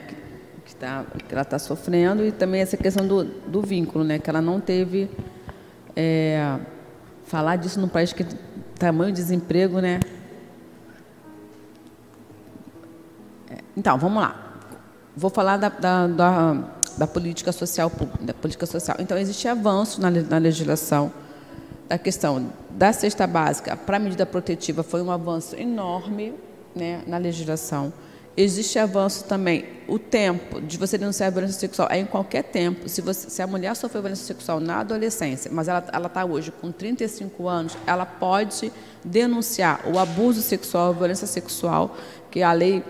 Eu, depois eu vou lembrar o nome da lei para vocês. É, é a lei de uma esportista que ela entrou na justiça contra o técnico dela, né, então, o Brasil tem essa lei hoje. Né, então, também tem a lei Carolina Dickman também, da, da, proteção dos dados, que foi uma mulher. Então, olha como, olha como as mulheres no Brasil estão lutando e, tá, e, e, a lei vai dando o nome, o nome delas, né? A gente precisa conversar sobre isso. E tem é, o, o cadastro único de programas sociais do governo federal. Né? O cadastro, o cadastro que é o CAD único, é chamado CAD único, que a pessoa vai ao CRAS, aí é o CRAS, no, no, no caso, no Rio de Janeiro, é o Centro de Referência de Assistência Social. Ela deve fazer o cadastro dela. Né? E nesse cadastro, ela vai receber o chamado Bolsa Família. Até hoje, ultimamente, o que você tem para essa mulher em situação de violência é o Bolsa Família, ou também a pensão, né, em caso de que se, ele, se a justiça determinar os, os bens dele, do marido. E aí é uma questão judi, judi, judiciária. Porque a mulher vai entrar com um processo e nesse processo o juiz vai julgar toda essa situação. Daí já respondendo a questão do poder familiar, porque a, hoje é o poder familiar. Né? Então, assim, a guarda é tanto da mãe quanto do pai. Não existe mais o pátrio poder, é o poder da família. Então, esse poder da família também vai ser, por isso que qualquer processo de separação é ouvido o Ministério Público, porque o Ministério Público ele vai fazer a defesa da criança. Por isso que o processo de divórcio demora às vezes, né? porque precisa saber como é que vai ficar a guarda, como é que vai ficar com aquelas crianças. E aí você tem uma equipe técnica, que são os assistentes sociais, os psicólogos, a dupla inseparável, né? cada um nas suas atribuições, para analisar essa situação familiar, se essa criança está sob risco ou não de violência né, desse, desse agressor dessa mulher. E aí você vai, vai tomar toda a medida, mas aí já era parte da justiça. Por isso que é importante o processo judicial, porque aí você tem vai fazer as medidas protetivas. Mas como a nossa sociedade tem difícil acesso à justiça, e aí você tem que ver a questão da justiça restaurativa, você tem que ver essa questão da, a, a, da, da finança. O que você tem hoje são os cursos de qualificação profissional para essa mulher para que essa mulher retorne ao mercado de trabalho e que ela possa gerar sua própria renda. Então, existem alguns projetos sociais que apoiam essas mulheres. Eu não gosto muito da palavra empoderadas, né? porque você não, empodera, não se empodera sozinho. É, empowerment, empoderamento na, na política pública, ela vem importado de uma política dos Estados Unidos, que é o empowerment, que é o fortalecimento. E aqui no Brasil parece que o empoderamento ele é só da, da mulher. Esse empoderamento, esse, eu vou falar o nome fortalecimento, ele tem que ser coletivo. Ela, não, ela individualmente ela não vai conseguir romper esse vínculo, porque se ela tem, é sozinha, se ela tem essa dependência financeira, ela precisa, primeiramente, como assistente social, vamos fazer o cadastro, vamos priorizar na hora do cadastro lá, a social ela tem como ela colocar lá a prioridade lá dessa situação de violência, para que ela possa no cadastro ir para frente. Por quê? Porque o cadastro do Programa Único do Governo Federal, quem faz essa é, é um robô, é a Caixa Econômica que vai girar lá, Então, os dados que, se, que, que é colocado no cadastro é muito importante para que essa mulher vai, vai receber o quê? É o Bolsa Família. É pouco? É, é pouco, mas é o que tem hoje, tá? E também as políticas de qualificação profissional e, de, e, e no, alguns projetos de qualificação profissional vêm também com um apoio de bolsa, se ela é jovem, se uma mulher jovem, também tem os, os, projetos de bolsa. E aí você vai fortalecendo ela financeiramente. Mas ela precisa também ter esse apoio comunitário. Entendeu? Porque para ela poder fazer um curso de qualificação profissional, ela vai ter que deixar as crianças com alguém. Vai para a creche, vai para a escola. A escola não funciona até 5 horas da tarde. A escola funciona até 3 da tarde. E a igreja está aqui fechada, né, pastor? A gente não tem como, né? A gente fala, ah, é muito custoso, eu vou abrir a igreja para poder receber essas crianças, entendeu? O conselho vai falar, não, a gente não tem dinheiro para isso, não. Mas aí a gente pode também captar recursos para fazer um projeto na igreja para poder receber é, é, essas mulheres, essas crianças. Eu faço logo tudo assim, né? A minha cabeça funciona como. Mas é, porque assim, não é, não é porque a gente quer individualizar uma situação que é social. E a gente fala, ah, vamos empoderar. Ela vai ser empoderada sozinha? Ela precisa do emprego, ela precisa se qualificar, ela precisa sair. Com o que, ela vai deixar? Olha só. E aí, qual é a rede, igreja, social que ela tem? Se a igreja, a primeira coisa, todo lugar que eu passo, toda a comunidade, periferia e favela, tem uma igreja de portas fechadas. Bom, a gente está chegando já ao final e eu preciso fazer uma outra pergunta aqui. E eu vou direcionar para a Vanise, mas eu queria que todos vocês comentassem esse assunto. Voltando ao depoimento aqui. Esse assunto é um assunto muito caro para mim, para a gente não se aprofundar um pouco nele. Pensar na relação professor-aluno. Pode um professor se relacionar amorosamente com o aluno? Como lidar com essa situação de que alguém que deveria abrir a sua mente para o mundo, criar oportunidades, te motivar a ser livre, acabar te aprisionando, manipulando é, e fechando a sua mente para a vida? Falo que é um assunto caro para mim porque vocês sabem que eu sou professor também. E a ética, ela precisa ser mantida, o respeito precisa ser mantido, independentemente das oportunidades que você tenha de quebrar ela. Então eu queria que você falasse um pouco sobre isso, porque eu acho que é fundamental nesse depoimento que foi enviado para nós. Né? É, o drama dessa mulher começa dentro da escola, com alguém que ela admirava enquanto professor e que se aproveitou dessa admiração para agir como se fosse um predador. Nossa, que responsabilidade. Então, gente, me ajudando a pensar que primeiro acho que a questão jurídica eu deixo para a Laís, né, se ela tem algum algum componente, né, para nos ajudar se legalmente, né, o que isso implica. Mas na questão da ética, eu acho que na escola eh, e todo lugar que se coloca como escola, né?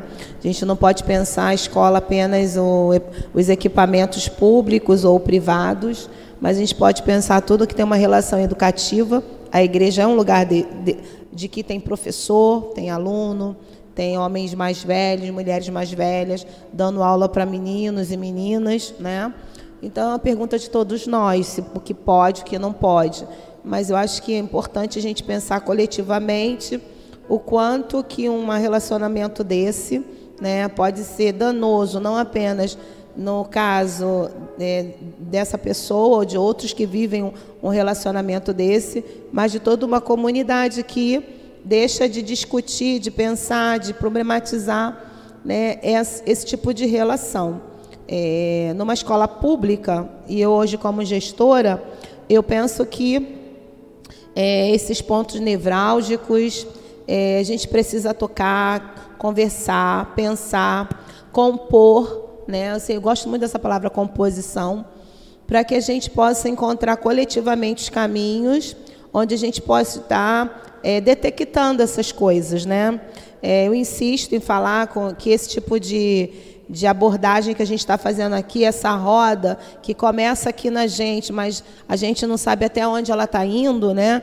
qual a dimensão dela, mas que ela se torne público né? essas questões, é, para que a gente possa identificar, para que a gente possa é, pensar coletivamente, é, não achar que o problema é só do gestor, ou só do professor, ou só do aluno, né? É, ou só da mulher, como a Vânia está falando, mas é de todos nós. E a gente precisa pensar quais são os limites dessa relação, né?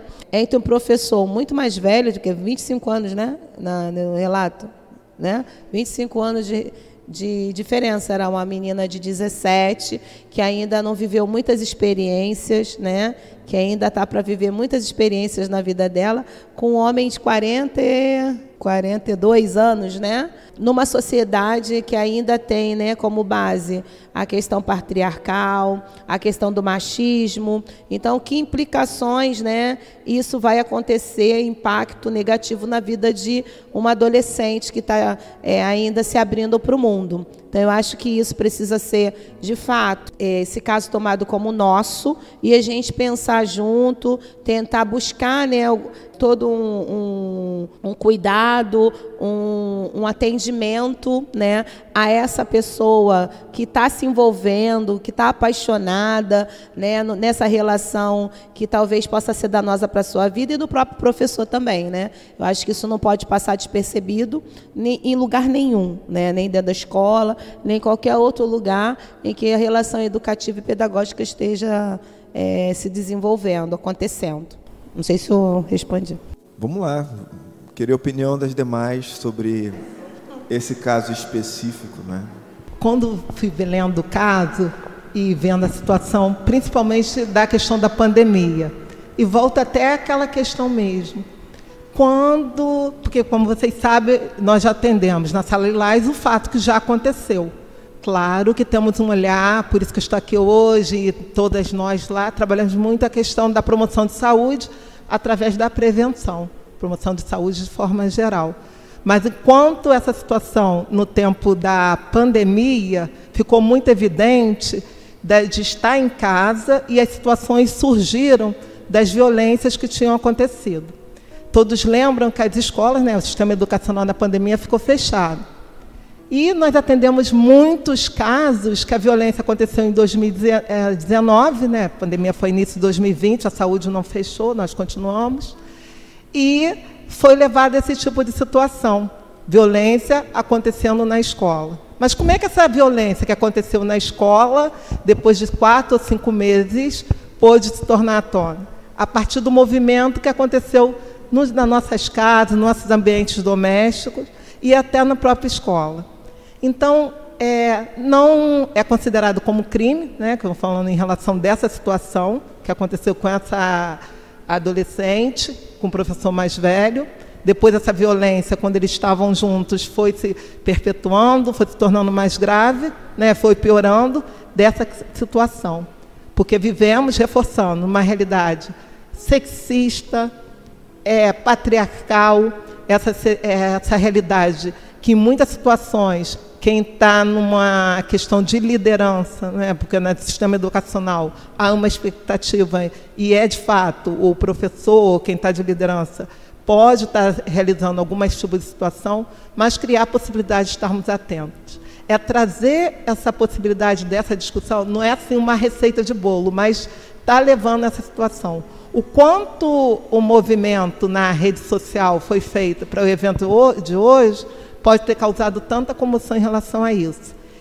E também, quando até pegar um pouquinho do gancho, em relação da situação de gênero masculino e gênero feminino. Por exemplo, quando nós passamos para uma entrevista de trabalho, nós falamos: eu sou mãe e tenho um filho de seis anos. Quantas vezes falam assim, puxa, você vai ter filho de seis anos, ele pode adoecer ou de quatro, cinco anos. Mas quando pergunto para o meu companheiro, para o meu marido, vai perguntar se você tem um filho de seis anos, você é um pai de família, você é um chefe de família, é uma pessoa respeitada. Então, quanto nós temos que avançar, levar essa discussão. É muito prazeroso estar no espaço religioso falando. É, é passamos uma situação, no caso, eu sou católica, é, cató nós temos alguns dias especiais, então, nos dias desses especiais, é, fomos falar desse tipo de discussão nesse espaço nosso religioso. O quanto levar esse espaço religioso, levantamos muitos casos de situações de pessoas que estavam vivendo violência, e enquanto nós podemos estar ajudando.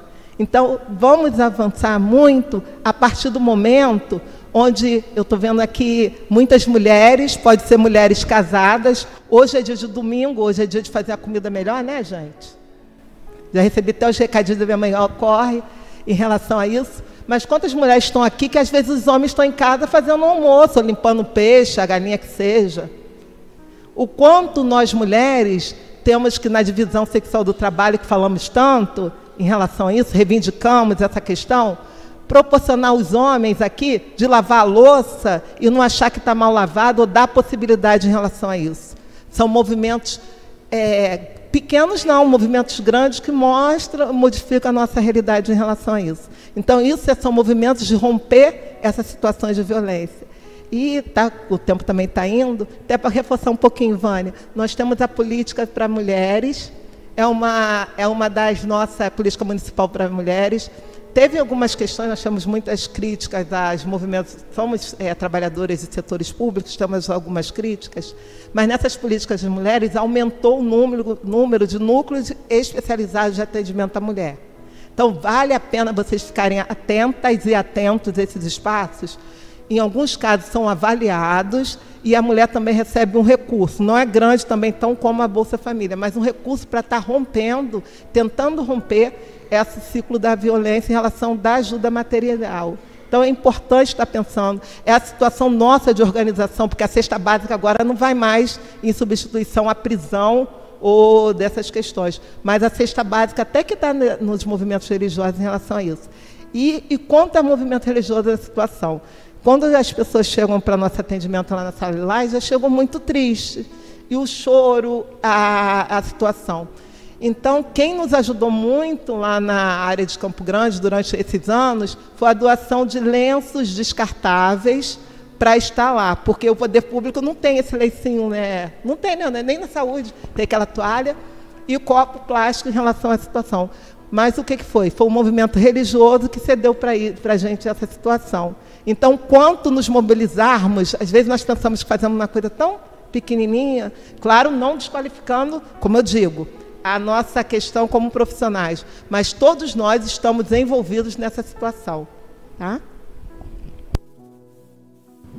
Sobre a questão do assédio, eu sou professora universitária, é, também há mais de 20 anos, e uma frase que a gente fala lá em professores universitários, onde se ganha o pão, não se come a carne. Né? Então, mas, vamos lá. E aí a gente vai trabalhar com a formação desse professor né, da formação desse professor de história, de química, de matemática, do ensino médio, no, é, é, porque são esses professores que vão estar lá, ou na educação, na educação fundamental 2, que eles aparecem mais, né, ou no ensino médio. E, e nessa formação desse profissional não tem disciplinas e matérias que vai discutir essas situações. Você não vai ser formado para isso. E outra coisa, você é macho, né? É, é, é, a gente incentiva a Sugar Baby, né? Aquele negócio. Na novela tem, né? O, o mais velho com, o adolescente é uma coisa bem naturalizada na nossa sociedade e até incentivada. Não é? Então, olha só, então, olha só quantas coisas a gente precisa estar transformando nessa relação para que esse, porque isso foi um assédio que ela sofreu. Ele é 25 anos mais velho que ela, ele professor. Isso foi um assédio, porque tendo uma relação hierárquica diferente, ele é professor dela, não deveria ter isso. Mas quem na escola vai fazer essa denúncia? Quem na escola vai levar essa, essa atividade? Porque ele precisa dar conta do conteúdo de química, de física, e às vezes nem aula tem. No ensino médio público, às vezes, né? Então, tá, então, qual é o espaço que vai ser feito isso? Aí ela trouxe que a partir do trabalho da, da ronda escolar, tem, tem sido feito isso na, na educação é, fundamental, porque a, a Guarda Municipal vai ser com as escolas de educação básica. O ensino médio ainda não tem esse profissional. E aí eu vou falar mais uma vez de uma lei que a gente não cobra do município. entendeu? E nem do Estado. Que cada escola hoje, desde 2018, você tem que ter um profissional de serviço social e uma psicóloga. Porque são esses profissionais que, na formação profissional deles, vão ser formados para atuar e fazer esse, essa movimentação em qualquer espaço, na igreja, na educação. Os outros profissionais, infelizmente ainda, o currículo não abrange essa formação. A gente, a gente fala que é atividades complementares. Ele tem que buscar fora do seu próprio currículo. Então, a formação. Ontem eu estava lá na, lá na, na praça falando do enfrentamento da violência contra, contra a mulher e falando para todo mundo para o curso de nutrição, para o curso de fono, para o curso de, de medicina. Medicina deveria haver também. Eu acho que vem. Medicina também tem essa cadeira. Mas também é recente também. Entendeu? Então, se quando ela está com a pressão alta ou a glicemia elevada, pode ser um sintoma de violência. Por que eu não posso investigar isso? Né? Por que eu não posso perguntar? Então, assim, a gente precisa é, avançar nessa forma, entendeu? E entender que um homem acima né, 25 anos mais velho com uma adolescente, gente, isso é abuso, isso é violência. A gente precisa dar nomes e não ter medo disso. E a gente precisa falar isso. Daí, e isso é difícil. É, uma outra coisa que eu queria falar é a lei, é a lei Joana Maranhão, Lei 12.650 de 2012, que estabelece o prazo de prescrição do abuso sexual de criança e adolescente seja contado a partir da data em que a vítima complete 18 anos, a criança de 20 anos. Então, desde o momento. Porque é isso, ela não sabia. Ela não. Vamos lá, eu não sabia. Do, do momento que eu sei que eu tomo essa é, consciência, né, que eu, que eu me vejo numa situação de violência doméstica, de uma violência numa relação abu ou abusiva, os, eu adoro os jovens, são relacionamentos tóxicos. Agora é isso, né? Eu vivo um relacionamento tóxico, né? O nome é, não é esse, tá? É. E aí os jovens hoje estão no Instagram e falam, então eles conseguem romper.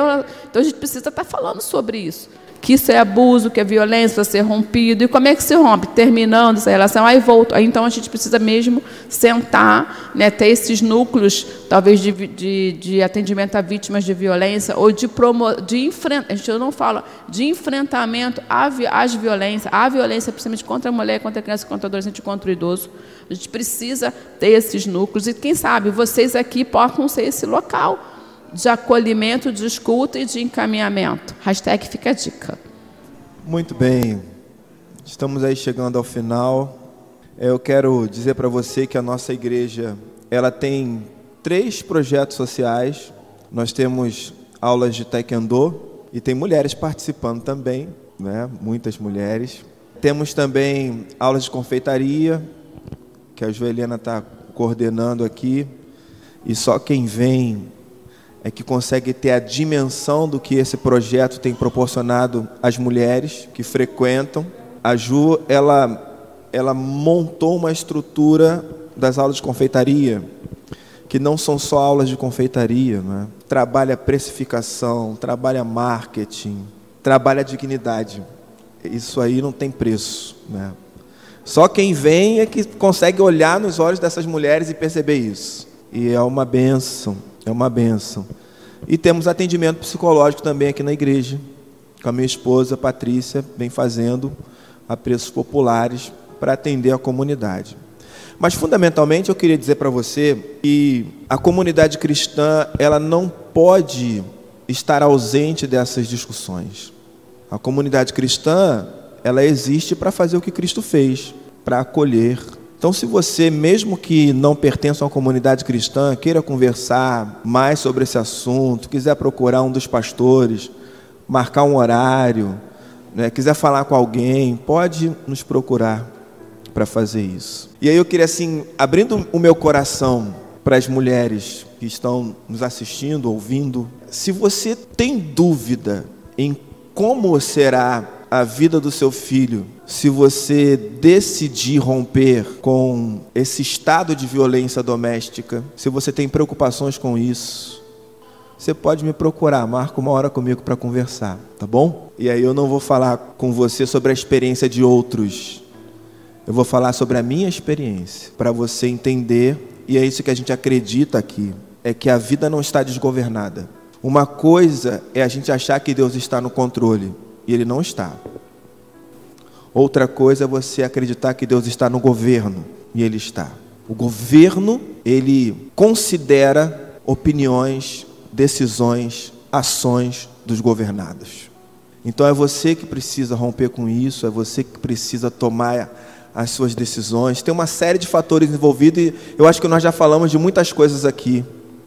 Sabe? Não é fácil, não vai ser fácil, não é de uma hora para outra, mas a gente precisa ser essa rede de apoio.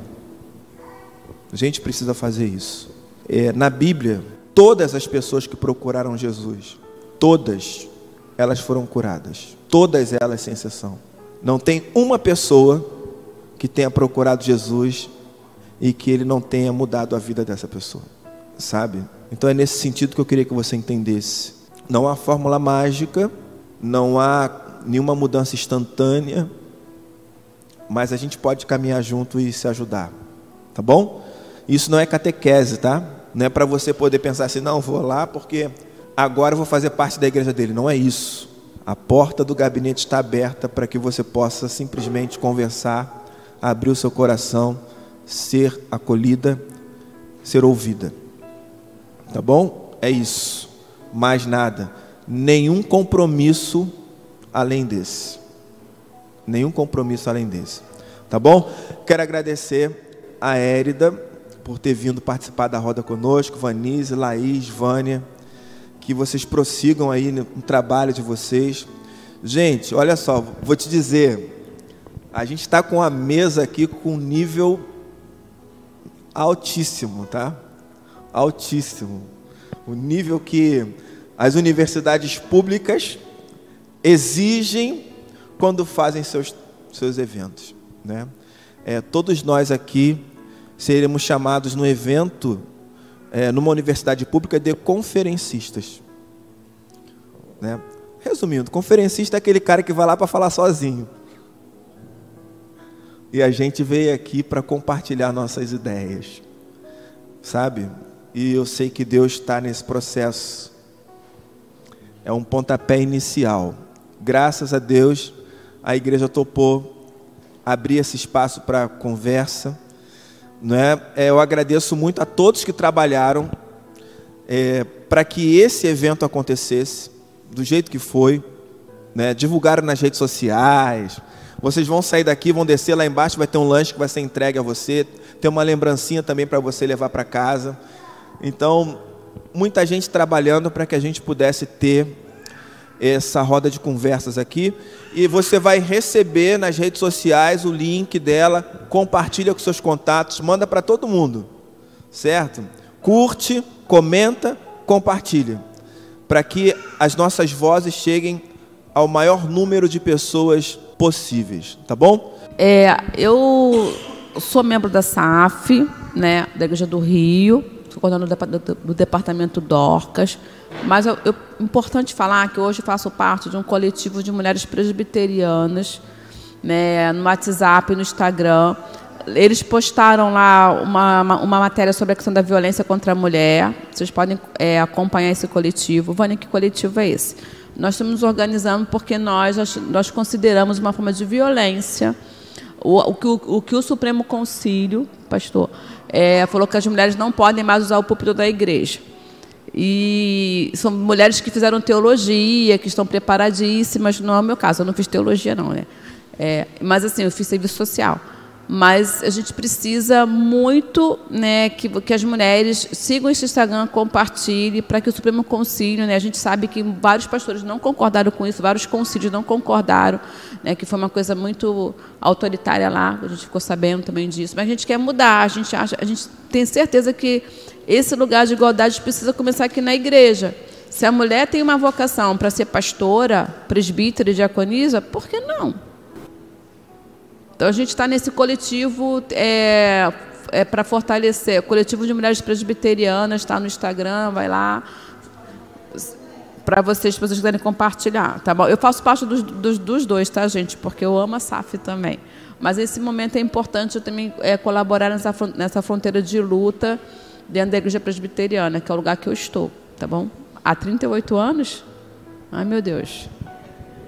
Muito obrigada. Vou chamar aqui a Risoneide, que é a líder do nosso Ministério da Ação Social, e ela vai fazer os agradecimentos aqui às participantes. Eu quero agradecer muitíssimo pelo atendimento, né? Vocês fizeram o nosso convite. Está sendo assim um prazer, uma honra, acredito, para as irmãs, para os meus membros, né, os membros da nossa igreja, receber vocês aqui, estar tá ouvindo cada uma de vocês. Está sendo uma bênção. É, esse tema é muito forte, eu amo esse tema, ele é muito rico, ele é edificante e ele é um alavancador para a gente tomar essa atitude de ser multiplicador. Nós não podemos ficar mais caladas, nós temos que ter atitude, sim, quando vê uma situação dessa do lado da casa da gente, na escola do nosso filho. É, isso, é, isso é importante, nós, nós estamos avançando não há mais espaço para esse tipo de coisa. Inclusive no, no sistema corporativo, hoje também se tem esse tipo de, de sentimento né, de que esse espaço não tem mais lugar para esse tipo de violência doméstica, esse tipo de agressão. Inclusive, pastor, é, no, no, nas empresas hoje, a CIPA, né, acho que alguns algumas pessoas conhecem esse termo, que é a Comissão de Prevenção né, de, Interna de Acidentes. Hoje, ela não é mais CIPA, ela é CIPA-A, porque hoje a CIPA é uma Comissão Interna de Prevenção de Acidentes e Assédio. Hoje, no espaço né, do nosso, das empresas, não tem também mais espaço para isso, não, de, de assédio moral, de assédio sexual, e nós estamos avançando. Isso é uma conquista muito grande, muito rica, e que nós temos que ser é, soldadas, guerreiras nisso. Tá? Então agradeço aqui a Laís, né? Uma, uma, menina assim, nota 10 aqui também, uma irmãzinha né, linda, já também com essa bandeira, né? A minha professora Vânia, Vanise, Érida, foi um prazer imenso em recebê-las. Muito obrigada e espero revê-las em outras ocasiões aqui, trazendo até outros temas. E o meu pastor, né, eu falo meu pastor, né, eu quero agradecer muito a ele por ter proporcionado esse momento. E eu desejo que a igreja presbiteriana de Coelho Neto ela seja assim revolucionária, né? Eu vou falar um termo assim muito vulgar, mas está dando a cara para bater, trazendo esse tema no meio, né, nosso cristão, mas é, que nós sejamos os primeiros aí a dar esse pontapé, né? Muito obrigada pela oportunidade. Vamos orar. Pastor Rodrigo, chega aqui para a gente orar. Ficar de pé, gente. Agradeço a presença de todos. Vamos orar para nós voltarmos para os nossos lares. Recebemos a bênção lá embaixo também, que tem um presente para cada uma de vocês. E só temos a agradecer a Deus por tudo que foi feito aqui e, como já foi falado, não para aqui, né? Vamos prosseguir é, em pensar sobre isso, não só em pensar, mas colocar em prática, né? A valorização da mulher, como Deus a criou, imagem e semelhança dele.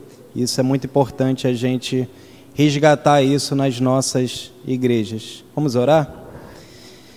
Senhor, nós te louvamos te louvamos porque o Senhor olha para nós com olhar de misericórdia. E se estamos aqui, Senhor, tratando desse tema tão importante, foi porque o Senhor despertou no nosso coração isso, essa olhar para as mulheres, lutar, Senhor, contra essa violência, contra essa desvalorização da mulher, e nós nos nós queremos, Senhor, nos colocar como atalaias, como aqueles que são porta-vozes do Senhor, para dizer que a mulher é a imagem e semelhança do Senhor. Obrigado, Senhor. Obrigado porque o Senhor está com cada uma, que o Senhor possa abençoar cada uma mulher que está aqui, que o Senhor possa abençoar as mulheres, Senhor, da nossa comunidade, dos nossos bairros, Senhor, que estão é, ao redor da nossa igreja e que nós, como servos do Senhor, servos e servas do Senhor, possamos cada vez mais agir como Cristo agiu, providenciando, Senhor, amor, alegria e providenciando, Senhor, braços de misericórdia. Que o Senhor nos abençoe, em nome de Jesus. Amém. Deus abençoe. E assim termina a nossa roda de conversas, viu? Que a igreja seja esse espaço de acolhimento e empoderamento.